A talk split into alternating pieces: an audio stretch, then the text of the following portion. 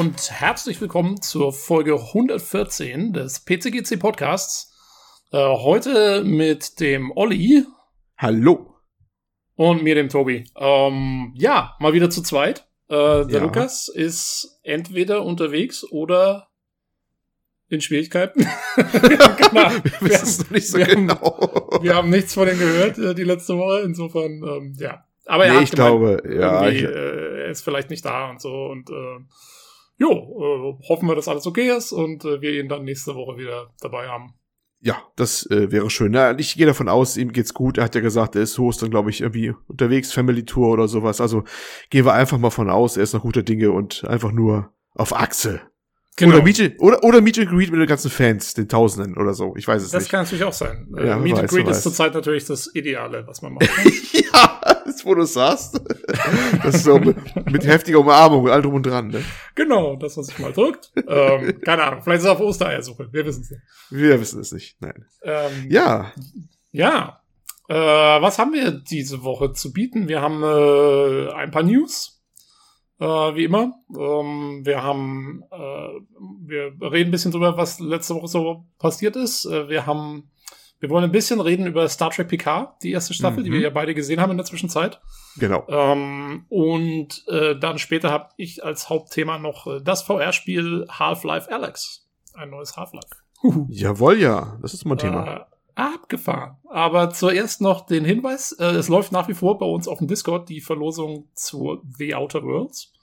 Äh, wer mitmachen will, einfach in den Verlosungschannel. Ähm, da ist dann das Gewinnspiel einfach äh, hier, da steht dann auch alles, wie man es macht. Bei dem Bot muss man äh, die, diese Tüte anklicken und, und dann ist man dabei. Jawohl, ja. Jo, genau. Ähm, ja, Olli, was hast du letzte Woche so gespielt? Ja, äh, ich habe bei äh, Doom weitergemacht. Irgendwie bin ich da so ein bisschen rein versumpft. Also nicht das neue Doom Eternal, nein, so aktuell bin ich leider nicht, sondern bei diesem, ne, davor, Doom 2016 oder sowas. Ja, wir sind der PCGC-Podcast, wir können äh, Nein, wir, wir sind ja immer, immer ewig damit beschäftigt, irgendwelche äh, alten Kamellen auf, äh, aufzubrauchen, die man so rumliegen hat, diese dreistellige Anzahl am Pile of Shame, die ich ja buchstäblich genau. habe, ne? Und da bin ich dann da und äh, ja, das habe ich hab mich bei Doom dann mal gewidmet. Äh, muss sagen, habe sehr viel Spaß dabei. Das ist echt äh, irgendwie cool. so völlig over, overdone die Gewalt so vom Aspekt her, ne? Aber ja. irgendwie äh, sehr witzig irgendwie und und ja, das ist sogar ein bisschen Hintergrundgeschichte auch und so ein bisschen Lore ist ja auch drin, ne? Ja, das war äh, ja jetzt dann im neuen ja. Teil. Eternal ist es dann noch mehr. Die, mhm. äh, die haben noch mal dann noch mal eine Schippe draufgelegt und äh, ja, also da ist ziemlich viel geboten in der Hinsicht anscheinend. Was ja. mich auch sehr überrascht. Äh, Doom war jetzt noch nie der große Story-Erzähler, fand ja, ich. Ja, aber wohl, ich finde, die haben so eine ähnliche Entwicklung wie, wie äh, Castle Wolfenstein oder Wolfenstein so durch. Was ja auch eigentlich so voll, eigentlich so Bratz-Shooter war mit, ne, mhm. Stereotypen Helden und sowas. Und dann haben sie eigentlich aus dem Blaschkowitz ja voll den differenzierten Knaben so gemacht und überhaupt, finde ich, ne? So ein bisschen ja. so.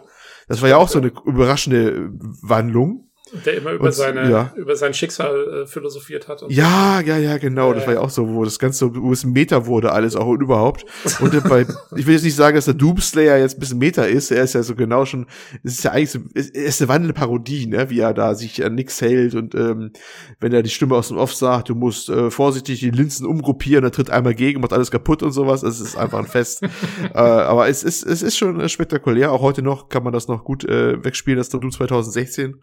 Und ja, wenn ja, man was mit Spannen braucht, so nach Arbeit so, ne, ich sag mal, ein schönes äh, Gläschen Rotwein und eine Kettensäge und das geht gut zusammen, denke ich immer. Oh ja, sehr ordentlich. ähm, ja, ist ja auch genug rote Flüssigkeit in dem Spiel insofern. Äh, ja, ne, das geht dann auch Hand in Hand. Ja, mhm. genau. Ton, Ton. Äh, ja, ich hab's, ich hab's mal angefangen gehabt, Doom, ähm, ja? 2016. Ich bin nicht so weit gekommen. Ich spiele meine Shooter eigentlich immer sehr gerne, sehr bedacht hm. und äh, langsam und taste mich da so vorwärts und ja. das geht bei Doom, glaube ich, überhaupt nicht. Ich habe da gnadenlos versagt gleich am Anfang. Nee, und, äh, nee, nee ja. du musst das musst du auf Bewegung spielen so ein bisschen, genau, weißt du? Das ja, ist so, du gehst rein, dann bist du eigentlich nur im Rennen, Jumpen und Machen und am Tun und beim Jumpen entdeckst du dann auch gleich, dass da eine Ecke irgendwie äh, so ein Power Armor liegt oder so ein Armor Upgrade liegt und da Munition liegt und hast du nicht gesehen und dann möglichst so im Fluss bleiben und alles abschlachten und dann so, ne, jeder Waffe mal so, mal so ran und dann, ich glaube, das ist so mehr so die Spielweise. Das ist so mein Eindruck gewesen. So kam ich ganz gut durch eigentlich bisher.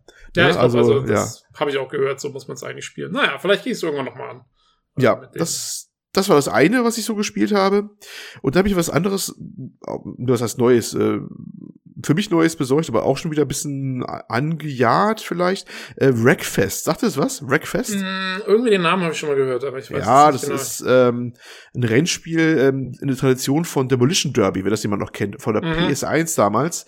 War damals eine der Launch-Titel, äh, ne? also im Prinzip paar Shotgun und dann so spannende Kurse und dann halt äh, Racing, aber mit äh, Crash-Aspekten und so. Das habe ich mir irgendwie jetzt mal geholt, weil ich irgendwie Lust auf ein weites Rennspiel hatte. Ich bin ein bisschen so ein Rennspiel wieder reingekommen. Eigentlich mhm. so ein mhm. Umweg von, von Grid, ja, das, das aktuelle Grid, was ich auf Google Stadia habe und recht viel gespielt habe in letzter Zeit, auch im Multiplayer und so. Wenn da mal Multiplayer was ist, denn Stadia ist ja so ein bisschen unterversorgt mit Spielern und bestimmten Spielen dann natürlich noch mehr. Aber in letzter Zeit haben sich da einige getummelt auf, und da hatte ich immer ein paar lustige Multiplayer-Sessions. Und habe ich mir ein paar andere Spiele angeguckt, äh, Racing-Spiele angeguckt und das äh, Wreckfest kam mir so witzig vor, weil es so eine ganz andere Ecke halt ist, die es auch nicht so oft gibt mit den Crash-Aspekten und mehr so, ja, ist ein, ein reiner Funracer, wohl, naja, Funracer klingt ja so wie Mario Kart oder so. Das ist natürlich nicht, aber es nimmt sich nicht ernst so richtig. Die Autos sind alles Fantasy-Autos, die nur in Anlehnung sind an echte, was natürlich den Vorteil hat, dass sie Crashes einbauen können ohne Ende, denn bei normalen Racern ist ja immer das Problem, die haben ja meistens nur ein sehr eingeschränktes Schadensmodell, weil weil die Hersteller, die die Lizenzen rausrücken für die Karosserien und sowas, das ja nicht wollen, dass die Dinger völlig, ähm, ja, amputiert an der Gegend rumliegen, ne? Also jetzt ja, total ja. zerlegt. Und äh, das umgehen die natürlich dann dadurch, indem sie dann halt irgendwelche Fantasy-Autos nehmen, die nur grob angelehnt sind. Über die Schrottautos das ist eh egal, die man da fährt, so eigentlich. Und deswegen hast du eine wunderbare Kaltverformung bei den Rennen. Und es macht wirklich äh, Heidenspaß, muss ich sagen. Ähm, sowohl diese KI-Rennen, aber vor allem natürlich auch die Multiplayer-Rennen. Und die sind auch gut besucht. Also das ist, äh, finde ich, immer volle Server. So richtig schön klassisch mit Serverbrowser und so. Ist ganz schön gemacht. Mhm. Und äh, ist, ist, ist, ist ein Riesenspaß, muss ich schon sagen. Und das ist also wirklich, wenn da die, die Ränder gehen und äh, ja, da bleibt kein Auge trocken, wenn es da ein Volley nimmt, sozusagen. Weil man es auch sehr relativ, man kann es auch relativ, ja, es ist gar nicht mal so, hm, wie soll ich sagen, solche, solche Crash-Racer-Spiele haben ja immer so einen, den Verdacht, dass sie einfach so pures Glück oder sowas sind, eigentlich, ne? Bei aber mir wäre das auf jeden Fall so, ja. es ist schon ein bisschen, man kann es schon ein bisschen, ja, ist Glück immer auch mit dabei bei solchen Sachen, aber man kann es auch schon ein bisschen bewusster spielen, dass man auch ähm, einfach stumpf aufeinander zufahren und vorne äh, mit dem Motorhaube gegeneinander rein, ist nicht so angesagt, da haben beide großen Schaden, das Spiel ist sehr schnell vorbei. Nein, man versucht sich gegenseitig ein bisschen rauszudrehen, selbst möglichst wenig Schaden, dem anderen möglichst maximalen Schaden, ihn reinzudrehen, irgendwelche, die andere Seite, irgendwelche äh, festen Hindernisse in voller Fahrt und sowas, und das ist dann schon manchmal sehr, sehr witzig, wenn man das dann macht. Oder gleich äh, abwägen, ob man lieber Erster sein will, je nach Modus halt, was dann für Rennarten gibt und so, ne? Und ja, das ist schon äh, echt, echt, echt sehr empfehlenswert. Ich habe es mir relativ günstig bei einem der seriöseren Keyhändler, sag ich mal so, geholt. Denn auf Steam kostet es immer noch fast 40 Euro, glaube ich. Oh. Ja, ja, ohne die ganzen DLCs. Aber äh, so ging's dann eigentlich und ja, momentan habe ich da sehr viel Spaß dran. Also ist, äh, äh, ja. Mit, mit, was, mit was spielst du das dann? Controller, Controller. Also Controller, Controller würde ich schon empfehlen, ja, ja. Es ist schon, mhm. also Racer, oder, also mit Tastatur geht das für mich gar nicht, ein Racer oder sowas. Das ist, ja, hast, das ist wirklich so ein Ding, nee, du musst du machen. Ich dachte auch, vielleicht hast du ein Lenkrad oder sowas. Nee, bei, bei so Arcade Racern und so, dann, also, ich habe ein Lenkrad zwar liegen hier, Aha. Aber das paar habe ich nur ein paar Mal aufgebaut gehabt, weil ehrlich, das, das an, an, an, an Tisch hier anzuschrauben, jedes Mal mit den beiden Schraubzwingen, hat ja echt so Plastikschraubzwingen unten dran und so, und dann unten die Pedale hinzulegen, dann du würdest du dann ja wirklich, da musst du die Pedale unten hinlegen, die musst du irgendwie noch irgendwie abklemmen, dass sie nicht wegrutschen beim Treten, die Pedale, und hast du nicht gesehen, das finde ich ein Riesenaufwand immer. Ja. Oder gleich so einen richtigen Sitz haben. Ich hätte, ich hätte gerne so ein Racing Seat, so richtig, weißt du, aber die kostet dann auch richtig Schweinegeld, wenn du richtig gut machen willst. Zum ja, idealerweise hast du halt dann auch Boah. irgendwie einen Tisch, der idealerweise hast du auch einen Tisch, der dann groß genug ist, dass du das Lenkrad irgendwo hinmachen kannst und dann auch daran lassen kannst und nicht jedes Mal anderen abbauen musst. Da ja, ja, aber das endet meistens dann, der, der, der Negativ ist ja meistens echt vor der Nase immer. Deswegen ist eigentlich die richtige Lösung ist echt, dass du dir so ein Racing Seat machst, da ist das Lenkrad dran und dann manchmal wirklich nicht so billiges, sondern so eins, da, da der äh, träumst du von nachts, das ist so teuer wie ein halber PC, ja. Mhm. Dazu passendes ähm, äh, Pedal, Pedalblock, ja, wenn man das schön sagt. Auch noch unten dran mit einem eigenen Sitz und einen eigenen Motor natürlich auch. Ne? Und dann kannst du halt umschalten, dass du auf den dann sich hinsetzt da und dann äh, da fährst. Das machen einige, ähm, die es dann richtig ernst machen. Und ja, und das ist mir schon, also, wie gesagt, diese Bildlösung, die, taugt mir halt nicht so, ist auch immer Aufwand und geht nur so halb gut. Das ja. andere ist mal erstmal zu teuer, muss auch einen Platz für haben, muss erstmal so Dinge erstmal stehen haben hier in der Ecke irgendwo, ne? Und deswegen bin ich erstmal bei den Arcade Race oder Simcades bestenfalls dann auch damals ja, gelandet. Weil, wie so. du gesagt hast, ich meine, das lohnt sich ja hauptsächlich dann wirklich für Simulationen. Das ist ja bei so ja, ja. bei so einem, so einem Arcade-Ding, wo es auch dann irgendwie alles super schnell gehen muss und so, da hast du ja, äh, da bist du wahrscheinlich mit dem Controller eh besser aufgehoben. Ja, wahrscheinlich. Weil die eh. Übersetzung einfach viel schneller ist von allem. Ja, ja. Ja. ja. Äh, wobei erstaunlicherweise bei Wreckfest jetzt, das hat so gewisse Simulationsaspekte durchaus drinne. Äh, ganz grobe Tuning-Dings ist auch drinne mit Fahrwerkeinstellungen, wenn auch nicht auf dem Niveau von SimRacer jetzt, wo du ja irgendwie der Vorspur, Sturz und hast du nicht gesehen, für Fachbegriffe einstellen kannst bei einem Fahrwerk, ne? Aber immerhin solche Sachen wie Schalten mit Kupplung oder so ist drinne, was mich überrascht hat. bei dem Ding, dass sowas drin ist. Ja. Okay. Weil das Ding hat sonst wirklich eigentlich ziemlich abgefahrene Fahrzeuge. Also klar, paar sind an ähm, ja, ältere Autos schon angelehnt, die es mal gab, die jetzt so halbschottig da rumstehen.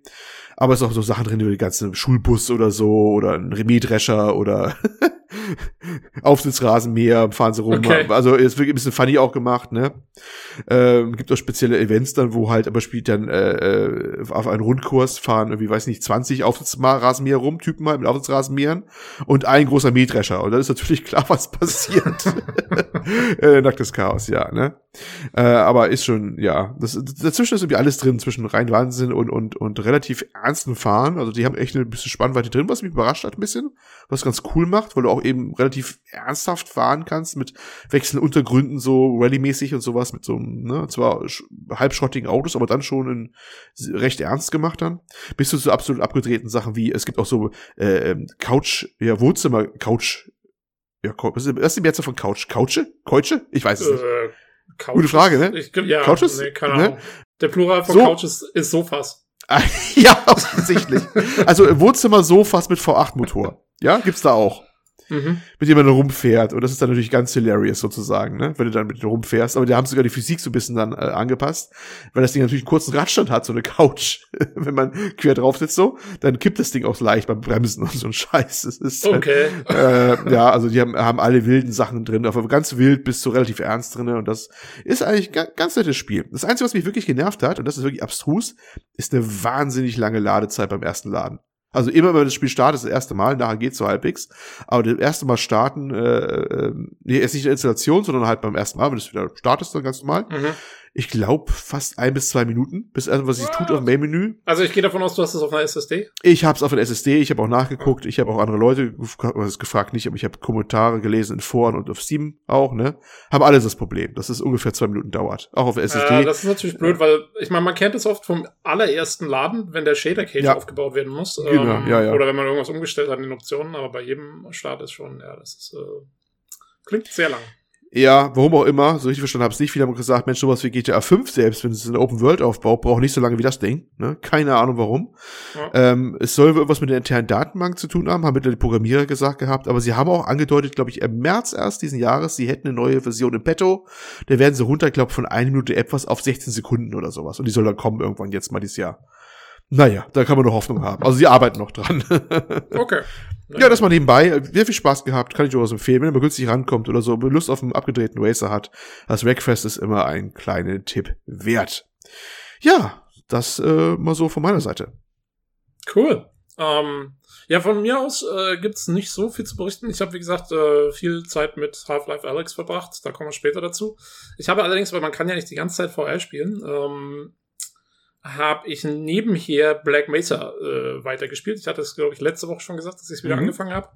Äh, ich bin tatsächlich in der Zwischenzeit fast durch ähm, und bin in Xen, in den neuen Kapiteln, die jetzt dazugekommen sind.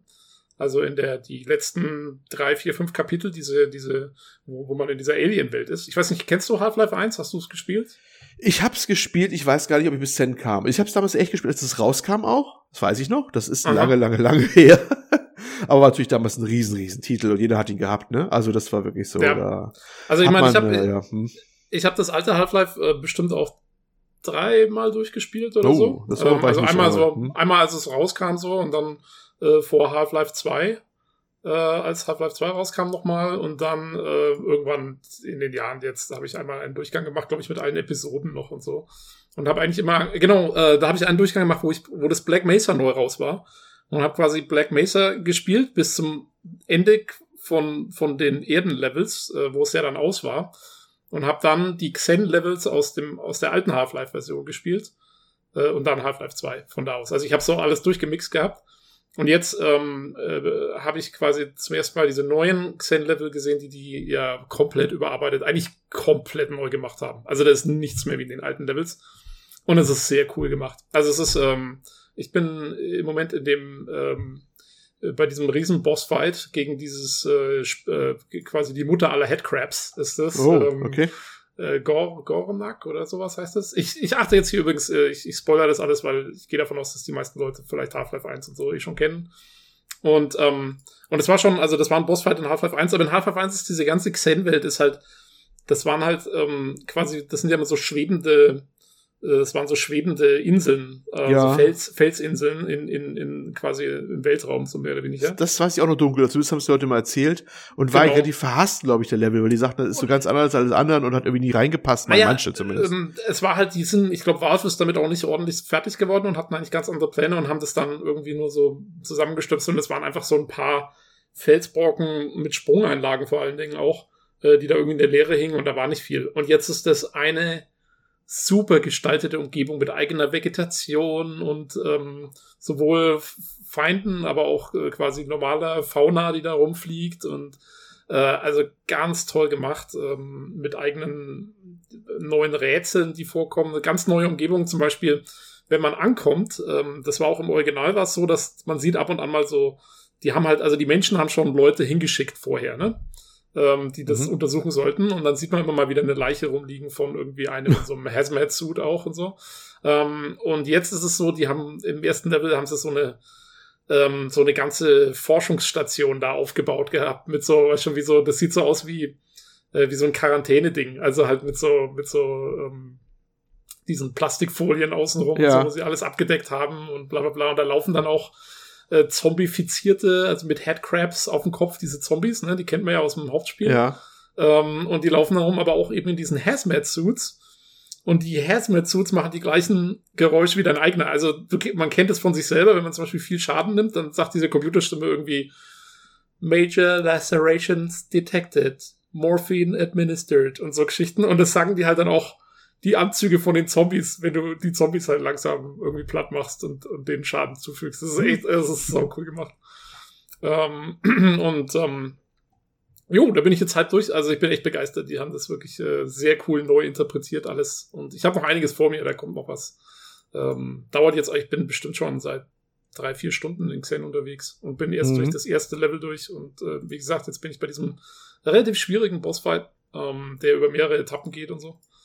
Und jo, also sehr, sehr cool. Und ich habe ich hab mich auch wieder dran erinnert, wieso Half-Life so ein cooler Shooter war. Weil auch ähm, in den Erdenlevels sozusagen, die sie ja wirklich, wo sie ja das alte Half-Life nachgebaut haben, man muss echt sagen, es ist einfach jede Situation, in die du gerätst, hat was Einzigartiges. Das ist, das ist nie da, da hast du nie, wie bei vielen anderen Shootern hast du ja irgendwann das Gefühl so, ach, jetzt rennst du durch den nächsten Gang und, und, und, und schießt wieder die gleichen Gegner ab. Ich hatte das ganz schlimm was bei mir bei Halo mal.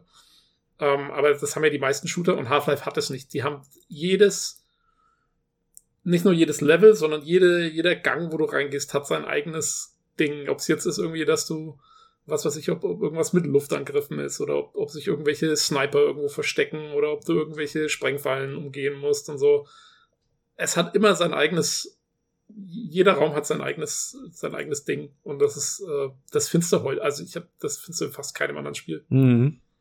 Ähm, außer vielleicht in einem anderen Half-Life-Spiel. Aber dazu ich wollte sagen, das kommen wir ja später zu. Bin gespannt, was du da so sagen wirst.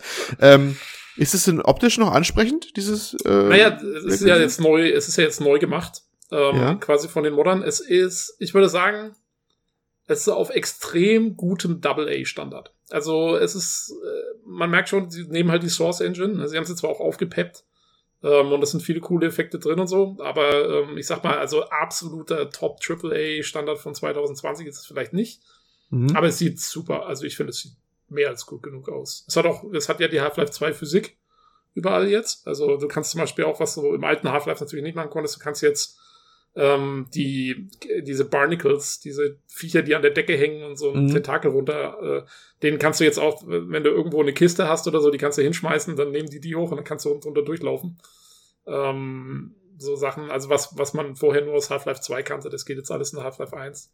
Ähm, und sie haben auch, sie haben neue Dialoge drin, ähm, die, die ganzen Wissenschaftler und Sicherheitsleute, die man trifft, sagen alle viel mehr und so.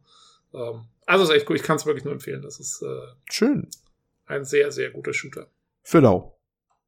Äh, nee, äh, so. muss schon, muss schon blechen. Also sie verkaufen es ja auf Steam. Ich meine, ich glaube, es gibt die alte Mod-Version irgendwo noch für lau, aber da ist natürlich dann das ganze neue Zeug nicht dabei. Aber nee, nee, die verkaufen es auf Steam. Äh, Ich müsste jetzt nachschauen, wie viel. Wahrscheinlich so 20, 30 Dollar könnte ich schätzen. Mhm. Aber ich, gu ich guck's vielleicht auch mal schnell nach.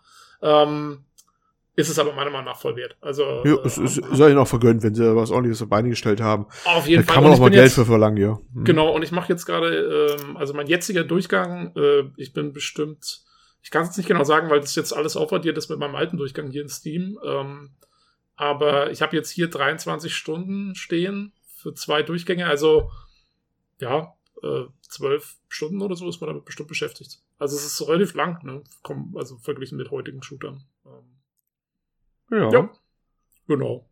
Sehr cool. nicht schlecht. 17,99 Euro übrigens bei uns, sehe ich gerade Ah, hier. naja, dann. Ja, das äh, geht. Und äh, der Name der Entwickler ist mir auch sehr sympathisch. Crowbar Collective. Ja, Crowbar Collective. ähm, weil die haben, ähm, die, die, also die haben ja wirklich als Mod-Team angefangen, wirklich um das zu machen, deswegen auch Crowbar, weil das ja die Standardwaffe von Gordon Freeman ist. Mhm. Ähm, und jo, da sind sie bei geblieben. Respekt, Respekt. Jo, Ja, schöne Sache. Okay, gut. ähm, ja, dann machen wir weiter mit unseren Topics. Ähm, wir haben leider, wir haben kein Hörerfeedback diesmal, außer vom Frank nochmal. Der hatte allerdings eine Frage spezifisch zu VR und Half-Life Alex, da werden wir später drauf eingehen. Genau. Ähm, aber sonst äh, haben wir da nichts nichts zu sagen. Und äh, ja, jetzt ist die Frage, äh, Oli, mit was machen wir weiter? Wollen wir erst die News machen oder wollen wir erst kurz ähm, auf Star Trek PK eingehen? Das war nämlich das andere, was ich gesehen habe die Woche. Das äh, können wir so machen, denke ich mal. Jo. Also fangen wir an mit Star Trek PK. Dann Ja, haken wir das Leg mal los. Genau, ja, das war das andere, was ich letzte Woche äh, getan habe. Mhm. Äh, es, ich habe mich endlich ähm, bemüßigt gefühlt, ähm, mir Star Trek PK anzuschauen.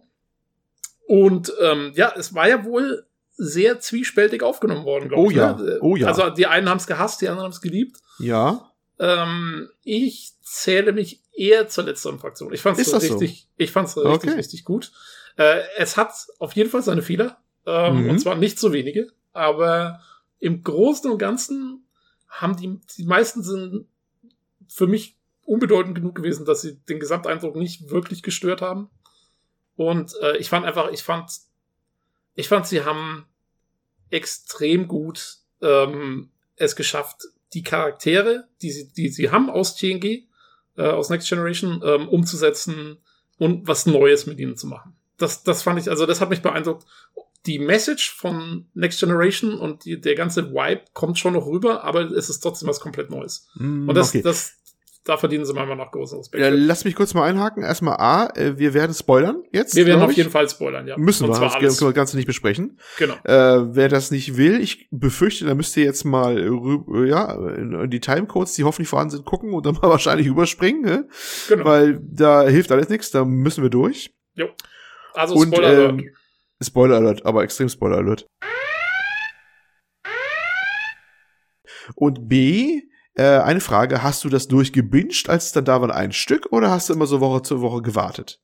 Ha- halb, also ich hab's, also Woche zu Woche auf jeden Fall nicht. Ich habe alles Mhm. letzte Woche gesehen. Ich habe die ersten vier, fünf Folgen habe ich gebinged und dann habe ich mich zurückgehalten und habe eine Folge pro Tag angeschaut. Ah, okay. Mhm. Ja, bei mir war es auch so, ja, ähm, ich, meistens habe ich mit zwei Folgen aufgespart, weißt du, ich habe eher eine Woche mal nicht geguckt, dann habe ich dann zwei wieder nachgeholt und vielleicht Mhm. mal drei. Das war so eine Mischung bei mir auch, so ein bisschen, ne? Also, Ja. ja, ja. Ja, ja, was soll man dazu Wollen sagen? wir, Ich, ja, wollen wir mhm. kurz den, den Plot zusammenfassen? Ach, eigentlich, ich glaube nicht, oder? Die, die, die Leute, die das, sich das jetzt anhören und keinen Stress Naja, haben, man kann sie werden. ganz kurz machen. Es spielt ja ungefähr, weiß ich was, 20 Jahre später. 2399. Äh, 20 Du bist gut Jahre- vorbereitet. äh, Ja, 20 Jahre ja, später. Ne? Genau, 20 Also Jahre nach Nemesis, nach dem letzten Kinofilm mit der TNG. Das ist überhaupt, da fängt schon gut an. Das ist gut, dass du es sagst. Nemesis. Nemesis war ja nun nicht so der ultra erfolgreichste Star Trek Film, ne? Nein. Aber er war der letzte. Und zwar zu Recht. ja.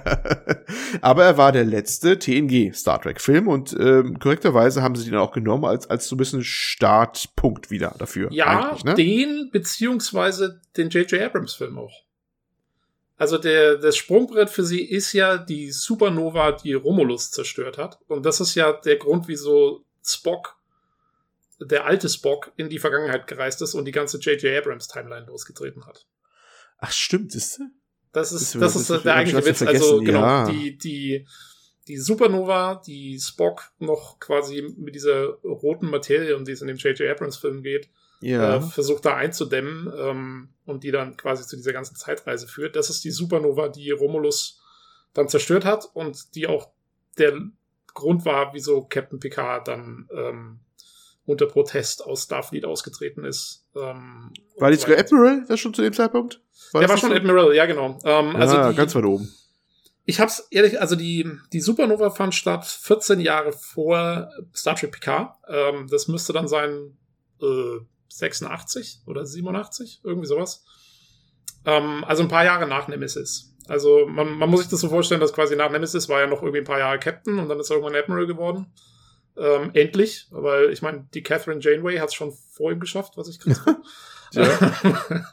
ähm, und ähm, ja, und dann und da, manchmal ist schon mal das erste Plothole. Ähm, der Spock im Abrams-Film sagt, er musste wahnsinnig sich schicken. Er hat das schnellste Schiff genommen, dieses experimentelle Schiff, was er da hat, um diese Supernova zu verhindern und hat es nicht geschafft. Und aber anscheinend hatten trotzdem Picard und Starfleet Monate Zeit, zu versuchen, eine Flotte aufzubauen, um die Romulaner zu evakuieren von Romulus. Hm. Und das äh, ist schon mal irgendwie so ganz hundertprozentig passt nicht zusammen. Ähm, aber gut, wie gesagt, es sind, es sind ganz viele kleine Sachen drin, die, die irgendwie mir aufgestoßen sind, aber ja, nichts wirklich, wo man sagen würde, das ruiniert jetzt den kompletten Plot oder so, fand ich. Ähm, aber genau, also sie, sie, sie bauen diese Flotte auf, um quasi die Romulaner zu evakuieren, weil sie schon wissen, dass, die, dass der Planet zerstört werden wird durch die Supernova.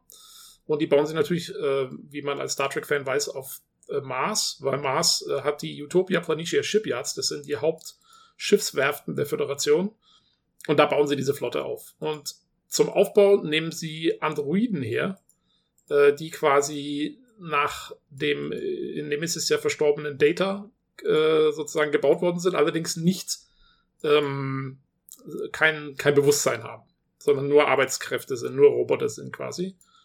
Und äh, die rebellieren dann aus irgendwelchen Gründen, die keiner so richtig weiß, und bringen mal kurz, äh, wie viel, 90.000 Leute um auf einen Schlag, äh, weil sie irgendwie die, die, die, die, diese Schiff, diese Schiffswerften sabotieren und da alles kaputt machen. Und ähm, daraufhin, dass quasi diese Flotte zerstört worden ist und das alles kaputt ist, äh, sagt die Föderation, wir können den Romulanern jetzt leider nicht mehr helfen. Wir haben keine Ressourcen mehr, das zu machen. Und dann äh, kommt Admiral Picard und sagt, ja doch, wir können eine neue Flotte bauen. Wir müssen nur wieder ähm, Androiden hernehmen ähm, oder Synthetics, ähm, um sie zu bauen. Wir brauchen diese Arbeitskräfte. Und äh, da sagt die Föderation, nee, äh, Androiden haben jetzt gerade eben diesen quasi Terroranschlag verübt. Äh, wollen wir nicht mehr. Ähm, wir bannen, äh, wir verbannen jetzt sowieso, also wir, wir äh, wie sagt man auf Deutsch, wir unterbinden das Bauen Mhm. von, von neuen Androiden und ähm, deswegen können wir auch keine neue Flotte mehr bauen und deswegen geht nichts. Und dann sagt PK, ähm, wenn ihr nicht das so macht, wie ich das will, dann trete ich zurück. Und er denkt halt, weil er der große Macker ist, äh, der halt Captain war vom Flaggschiff irgendwie seit Ewigkeiten, der die Borg zigtausendmal besiegt hat und so, äh, denkt er halt, ja, nee, also das machen sie nicht, die, die, die, damit werde ich sie dazu zwingen, sozusagen äh, meinen, meinen Weg hier zu gehen. Und äh, blöderweise sagen halt die Admiräle bei Starfleet, ja, äh, gut, alles klar, tschüss, schön war's. Ja. Ja, und dann ist Picard raus und geht auf sein Weingut nach äh, Frankreich und äh, lebt da mit seinem Hund und noch zwei Romulanern, die er irgendwie gut kennt. Und ähm, ist beleidigt und ist, ist raus. ähm, sozusagen. Er- Und das ist er eigentlich der auf- Anfang. Ja, er ist auf dem Weingut da, ähm, was man ja auch im Trailer schon gesehen hat und was ja auch im TNG auch mal erwäh- erwähnt worden ist. Oder am Folge kam es auch mal vor mit seinem Bruder, glaube ich. Ne? Äh, in das- TNG sieht man das auch zu, äh, Ja? in einigen Folgen, ja. Unter anderem in Okay. einer der besten Folgen überhaupt, nämlich der, wo er mit den, der Folge, die direkt nach seiner Assimilierung durch die Borg stattfindet, wo er dann auf die Erde zurückgeht und quasi seinen, seinen emotionalen Heilungsprozess beginnt. Äh, und die war echt gut. Die ist äh, eine mhm. meiner Lieblingsfolgen. Und da, da ist er eben auch die ganze Folge über, ist er bei seinem, da gehört das Weingut noch seinem Bruder. Und äh, die zoffen sich die ganze Zeit. Und ähm, ja, das ist, äh, das ist echt cool. Mhm. Also das Weingut kennt man auf jeden Fall. Okay, ah, ja gut, das, ich, ich hab's auch, ich bin nicht so tief in der Lore, in den Geschichten drin wie du jetzt, aber das weiß ich auch noch, dass das PK da eigentlich so ein Weingut hatte oder die Familie zumindest oder so, ne? Ja. Und äh, dass er immer da irgendwie zurück wollte, irgendwann oder sowas, das war auch irgendwie mal ein Gespräch immer. Und ja, da hing er da rum mit den, wie du hast, mit den beiden Romulanern, die irgendwie gleichzeitig eine Leibwache, glaube ich, sind, oder? Das, ich hab, es gibt ja eine Szene ich, da, später, da hauen ja. die ja ganz schön rum da, da dachte ich mir, das machen die nicht zum ersten Mal, was sie da getan haben. Ne? Ja, die sind, ich glaube, die sind Ex-Talchia. Äh, also die sind, waren früher vom romulanischen Geheimdienst oder so. Jo, das passt. Äh, weil man muss, man muss ja dazu sagen, der hat, ähm, also PK hat quasi ja schon mit der Evakuierung angefangen gehabt. Und die haben ja auch schon ein paar Leute evakuiert gehabt. Ähm, und er war da eigentlich schon drin und, und hat einen ziemlichen Draht aufgebaut. Ich meine, er, er war ja eh immer gut mit den Romulanern, weil äh, er ja unter anderem in Next Generation zusammen mit Spock ähm, damals diese ganze Wiedervereinigung eigentlich angeleiert hat, die dann nichts geworden ist und so. Also er hatte schon immer eine gewisse Beziehung zu den Romulanern, PK. Und äh, jo, und äh, da war er eigentlich schon, also er steckte da schon voll drin in dieser ganzen Epoche und hat auch sehr viel versprochen den Romulanern und war dann natürlich, das war dann ziemlich scheiße, dass er das dann nicht halten konnte, weil mhm. Starfleet ihm da äh, quasi äh, in, ins, ins Rad gefahren ist. Okay, ähm, ähm, ich glaube, den, den weiteren Steuerverlauf müssen wir ein bisschen straffen hier, sonst reden wir noch ja, drei Stunden, glaube ich, über die ganze Geschichte. Jetzt wird zu lang. Ähm, ja. Ähm, aber äh, der, also was man noch auf jeden Fall sagen muss, ist, äh, PK ist nach wie vor sehr ähm, emotional äh, quasi, ja, kommt nicht wirklich drüber weg, dass Data sich ja für ihn geopfert hat. Mhm. Und hat dann nach wie vor Träume und so weiter und so fort. Und jetzt ist also so, dass ähm, Data oder aus den Überresten von Data neue, bessere Androiden mit Selbstbewusstsein auch kreiert wurden, ohne sein Wissen. Und äh, die eine kommt dann zu ihm und macht ihn darauf aufmerksam, äh, auch unfreiwillig. Und dadurch geht halt die ganze Serie los. Dann, dann hat er quasi diese, diese Quest äh, sozusagen jetzt ähm, auszuziehen und zu versuchen, ähm, diese Androiden, die aus Data raus entstanden sind, ähm, ja, zu finden und, und weil die sind auch in Gefahr durch die, die Romulaner, die packen keine Androiden. Genau. Ähm, und ähm, genau, und die zu retten. Und also um das kurz ein bisschen zusammen, vielleicht ein bisschen zu straffen oder zusammenzuführen. Die Hintergeschichte ist, dass äh, es da halt ein Geschwisterpärchen gibt, beides Androiden, ne? Mhm. Eine stirbt relativ früh, die andere ist anderweitig unterwegs, nämlich bei einem äh, mit, die haben beide falsche Erinnerungen an ein richtiges Leben. Die wissen nicht, dass sie Androiden sind, ja. Genau. Und wenn die eine ziemlich früh verstirbt, die bekannt nämlich auch aufmerksam macht, ist die andere als, äh, weiß gar nicht, welchen Posten sie genau hatte, Wissenschaftlerin unterwegs auf einen Borg-Kubus, der von der Gemeinschaft der Borgs getrennt ist und bei von den Romulanern erforscht wird, primär, richtig? Genau. Sie Oder ist, so äh, ich glaube, sie ist, sie ist äh, Psychologin für quasi Rück also de deassimilierte Borg, ja. ähm, um denen zu helfen, wieder irgendwie ein normales Leben anzufangen oder sowas in der Art. Ähm, Genau, ja, ist aber auch, ist, ist, ist alles halb so wichtig. Ähm, ja. Der Witz ist, sie müssen dann dahin und müssen sie finden und so. Und dann ähm, gibt es eben einen ganzen Planeten, ähm, wo diese neuen Datas ähm, sich niedergelassen haben, mehr oder weniger. Äh, und die Romulaner finden das aber alles ziemlich uncool, weil die haben irgendwie eine Prophezeiung sozusagen oder ein altes Artefakt gefunden, ein anderweitiges, ähm, was ihnen so eine Art Prophezeiung gegeben hat, dass wenn es zu viele selbstbewusste Maschinen gibt, dann kommen irgendwann ja, eigentlich die Reaper aus Mass Effect oder die Anti-Reaper. Ja, genau. Die Anti-Reaper aus Mass Effect und äh, dann gibt's quasi so eine Art Apokalypse und, ähm, ja. und deswegen versuchen die das zu verhindern und versuchen da. Da hast du schon was Gutes erwähnt, Reaper aus Mass Effect, da kommen ja. wir noch, glaube ich, zum Ende hin drauf. ähm, äh. die, die, aber du hast eins ist interessant, dass sowohl die Menschen, also die Föderation, ne, die hat ja auch so ein Verbot ausgesprochen von Synthetics quasi, mhm. ne? Ja. Und die Romulaner sind sich da auf eine gewisse Art und Weise erstaunlich äh, einig, wobei die Romulaner noch ein bisschen härter drauf sind. Die haben dann eine ultra, also von dem, vom Geheimdienst nochmal eine ultra geheime Spezialeinheit, wie es dann so oft ist, genau. die eigentlich alles jagt, was sich irgendwie mit Synthetics und so beschäftigen will und die austilgen will bis zum Anschlag mit genau. hochgradig versteckten Mitteln und kaum nachweisbar und hast du nicht gesehen. Ne? Das ist äh, auch ein Teil der Handlung. Weil die halt Typisch das verhindern Romulaner wollen. Ja, Romulaner halt, ja genau. ne? Und das äh, geht ihm auch an den Kragen halt, dem Picard und äh, er macht sich eigentlich auf die Suche, die eine Verbliebene zu retten quasi und die anderen auch zu retten, weil er hat ja irgendwie so eine Lebensschuld auch Data gegenüber so ein bisschen, glaube ich, spielt auch eine Rolle, ne? Er begegnet Data ja auch im Traum, ne? Der gute Brent Spiner hat Das sich das also- bemüht. Der, der Ja. Anfang ist sau cool. Das ist Ja. ähm, Picards Traum, wo sie in zehn vorne sitzen äh, auf der Enterprise Ja, und genau. Schach spielen. Der, allein dieser Anfang ist wunderbar. Es Ja, ist, da läuft er noch ein. Schauer im Rücken, oder? Ah, direkt, ja, auf jeden Fall. Ja, ja. Und Brent Spiner hat sich echt die Mühe gemacht, sich nochmal noch mal reinzuschlüpfen, also offensichtlich ins Kostüm. Hat ja gesagt, eigentlich meint er, passt nicht mehr rein. Hat er irgendwann mal, glaube ich, gesagt, schon vor Jahren. Er hat's nochmal gemacht und sie haben ihn nochmal mit allem geschminkt, was nochmal geht, dass er noch halbwegs ähnlich aussieht wie früher, ne? Und Ja.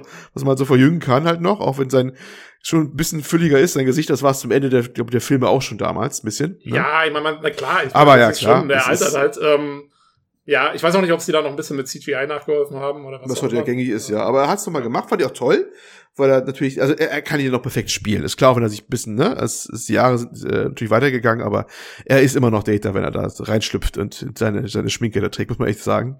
Ja. Und das war natürlich ein, toller Moment, wo er das nochmal gemacht hat. Und wird ja, er wird ja später nochmal auftauchen, gut über Spiner, ne, zum Ende hin. Genau, Ähm, er, er ist ja auch noch als äh, einer der Zoom, Brüder, ein neuer, ja. ein neuer Zoom mal wieder. Gibt, wie viele Zooms Äh, gibt's denn inzwischen ungefähr? Ich habe auch Überblick Zehn? verloren. Was ein Bruder? Was, was ein Bruder? Was der Sohn? Ich hab's ganz, ich hab's ganz vergessen. Also der jetzt, äh, der jetzige ist der Sohn, von dem man vorher Ah. noch nie was gehört hat. ja, das hat mich auch überrascht. Ich hab, wo haben Ja. sie den jetzt hergeholt, ne? Ja, Aber- sie wollten, glaube ich, einfach Brad Spiner noch mal rein. Ja, Brent Spiner durfte mal richtig nochmal ran. Aber wirklich richtig nochmal ran, ne? Ja, Das war, fand ich mal gut. Also die haben ihn nochmal richtig rausgeholt, nochmal den guten Mr. Spiner. jo, jo, jo. Jo. Ähm, Und ähm, um das jetzt mal für jeden mal zusammenzuführen, also eine gute PK besorgt sich dann quasi so eine Rogue-Mannschaft so ein bisschen. Es ist nicht mal so ein richtig schönes großes Föderationsschiff oder sowas. Genau. Nee, nee, ne? Sondern äh, es wird eigentlich sehr, ja, wie soll man sagen? Ich, ja, fand ich zumindest Star Trek untypisch, was jetzt passiert eigentlich, das Ganze. Denn das ist ja, er sucht sich quasi eine Mannschaft zusammen aus lauter, ich hätte mal gesagt, gescheiterten Existenzen. Genau, ja. Also äh, Ne? genau, die, ich habe auch relativ viele Interviews gesehen die Woche mit, mit dem Cast und dem Produzenten und so. Und die meinen auch, sie nannten sich selbst ähm, The Motley Crew, also die abgewrackte Crew sozusagen, Ja, war ihr eigener Spitzname für sich selbst. Ähm, ja, weil das sind alles so, so, ja, etwas merkwürdige äh, Charaktere und aber ich fand's gut. Ich fand's, es ist was anderes. Weißt Ja, du, das. den anderen Scheiß haben wir, wir haben zurzeit mit Discovery, haben wir die, die Standard-Crew eigentlich so, die man aus Star Trek kennt und, und bla bla und, ähm, und ich fand's, ich fand's gut, dass sie was anderes gemacht haben, dass sie, dass sie wirklich, und es hat Sinn gemacht, weil Picard eben, er geht ja zuerst zu Starfleet und sagt, hier, äh, ich brauche Ja. einen Chef und ich brauche eine Crew und ich brauche das und das und, und die was gestern, ne? Und ich so- brauche eine so, Mannschaft, nach dem Motto. fuck, Und die alle so man? nach dem Motto, was willst du von uns? So, ja. Also ich fand es, ich fand es irgendwie genial, dass PK auch, weil vor allen Dingen in TNG war es ja so, PK war immer, der hatte immer recht, einfach aufgrund des Plots. Ja, der, der war immer auf der richtigen Seite, der hat immer alles richtig gemacht, er war immer, ich meine, dafür habe ich ihn geliebt, das war, äh, PK ist mein persönlicher, absoluter Lieblingscharakter in Star Trek, wenn nicht überhaupt in Fiktion, in Fiction. Ähm, und, aber ich fand es richtig gut, dass er jetzt eben dass er auch, egal zu wem er kommt, zu allen Leuten, zu denen er dann geht, er ist ja die ersten drei Folgen, glaube ich, ist er auf der Erde, bis die Mhm. überhaupt mal loskommt, das dauert ja ewig. Und er geht irgendwie zu zig Leuten und jeder macht ihn erstmal blöd an. Ja. Und zwar auch zu Recht, weil er einfach, und das war auch schon früher so, er war immer sehr selbstbewusst, sehr arrogant. Also ich finde, dass das voll gepasst hat.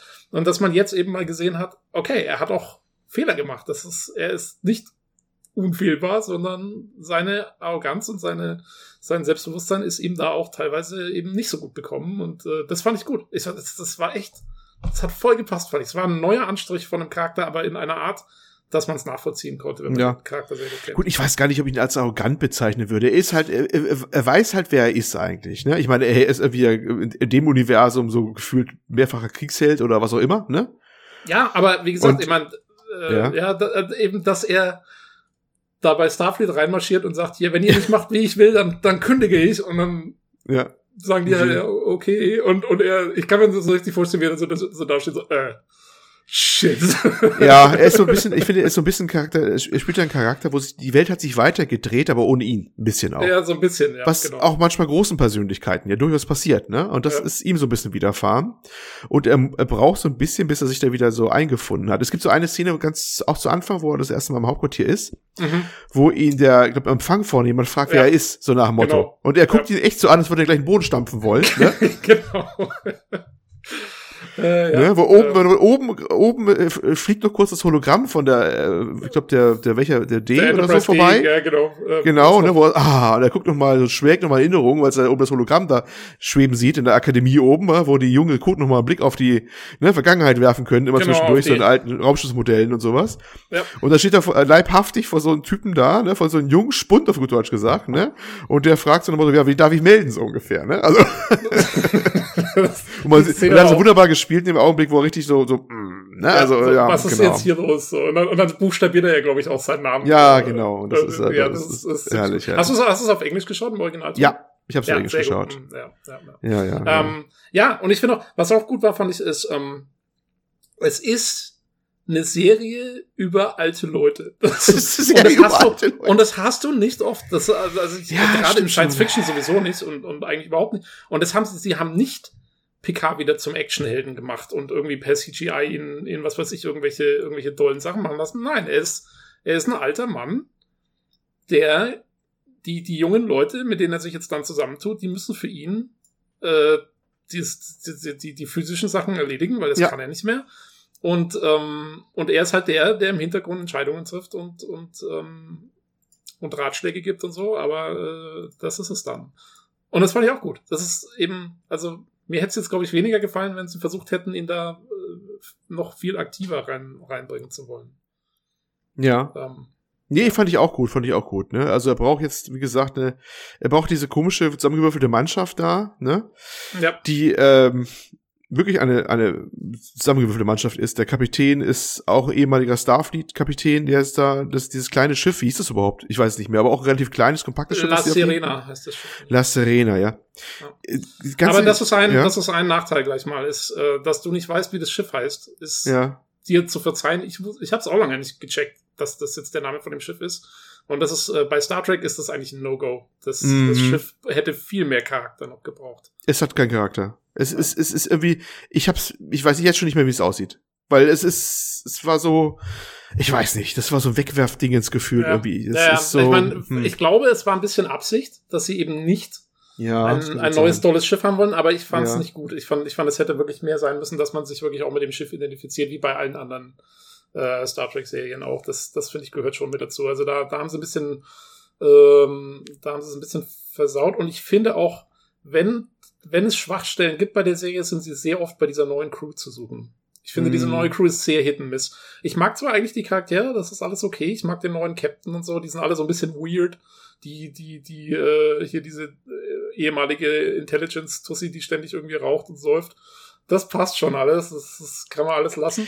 Ich finde nur, mhm. die Interaktion zwischen der Crew ist oft viel zu intim schon dafür, dass die sich alle erst seit ja. drei Tagen kennen und eigentlich nicht so wirklich leiden ja. können. Das, das, das wirkt irgendwie zu, zu die sind ja. eine Folge lang sind die sich fremd und danach geht's eigentlich bald oder zwei Folgen später sind die Best Buddies gefühlt. Oder genau. nicht Best Buddies, aber sie kommen eben. sehr schnell zusammen, was mich, was mich ja, eigentlich auch, wundert. Lass uns doch mal kurz über die mal sprechen, auch mal über die Charaktere, ja. weil da ist ja diese Raffi Musiker, das ist, mit der hat er zusammengearbeitet, also die kennt man aus TNG nicht oder so. Ich, ich zumindest kenne die nicht, keine Ahnung. Nee, das ist genau, also die, die, die kennen wir nur aus dieser Rückblende, die da mal kommt. Also mit der genau. hat TNG dann zusammengearbeitet und das ist die, die ich gerade angesprochen habe, die, die äh, hat so ein bisschen Suchtprobleme hat. Die hat, ja, das ist ein ganz, ganz interessanter Punkt eigentlich, äh, weil es wird uns auch zur größeren Kritik, zumindest von anderen Leuten so ein bisschen auch bringen, die, die ist Alkoholikerin, schlicht und ergreifend Alkoholikerin, genau. die säuft. Genau. Ne, die ja. säuft und hat sich damit auch ein bisschen ihr Leben so ein bisschen versoffen. Wie kam sie damit nicht klar, dass sie, glaube ich, auch aus Star Trek, äh, Star Trek, aus Starfleet rausgeflogen ist, ne? Genau, also als PK dann zurückgetreten ist, weil die, mit, mit ihr zusammen hat er diese ganze Evakuierung geplant gehabt und als ja. er dann zurückgetreten ist, haben sie sie gefeuert. Und das, und das Blöde war auch, er hat dann halt, er hat sie eigentlich dann auch eigentlich nicht mehr groß, er hat sich dann auf sein Weingut zurückgezogen und war dann weg. Ja, was ihm auch erstmal übel nimmt. Zumindest eine genau. Folge, eine halbe Folge lang. Ja, genau, das geht halt alles viel zu schnell. Das aber, geht, ja, ja, ist gut, ja, das ist der, ja. den Pacing geschuldet so ein bisschen. Ähm, aber das ist, ähm, da haben wir schon am Punkt, sie ist Alkoholikerin und warum erwähne ich das so? Wenn ich mich an TNG oder Star Trek allgemein erinnere, in den meisten Sachen, das war das immer, und das ist, glaube ich, was viele auch durchaus geschätzt haben und auch viele jetzt auch kritisieren, das war eine Vision einer ziemlich makellosen Zukunft, zumindest was die Menschen so angeht. Ne? Es mhm. war ja immer sehr, sehr clean, immer sehr, sehr sauber. Viele Probleme waren gelöst. Sie, ne, die, die typischen Probleme der Menschheit, also viele davon sind überwunden worden. Und hier haben wir jemanden, der, der, äh, ja, hat sich einer der, der ältesten Drogen überhaupt hingegeben, ne? Jo. Und ist eigentlich ein äh, ja, Alcoholic. Die, die, die ist eigentlich ziemlich teilweise durch. Die ist immer noch brillant in dem, was sie tut.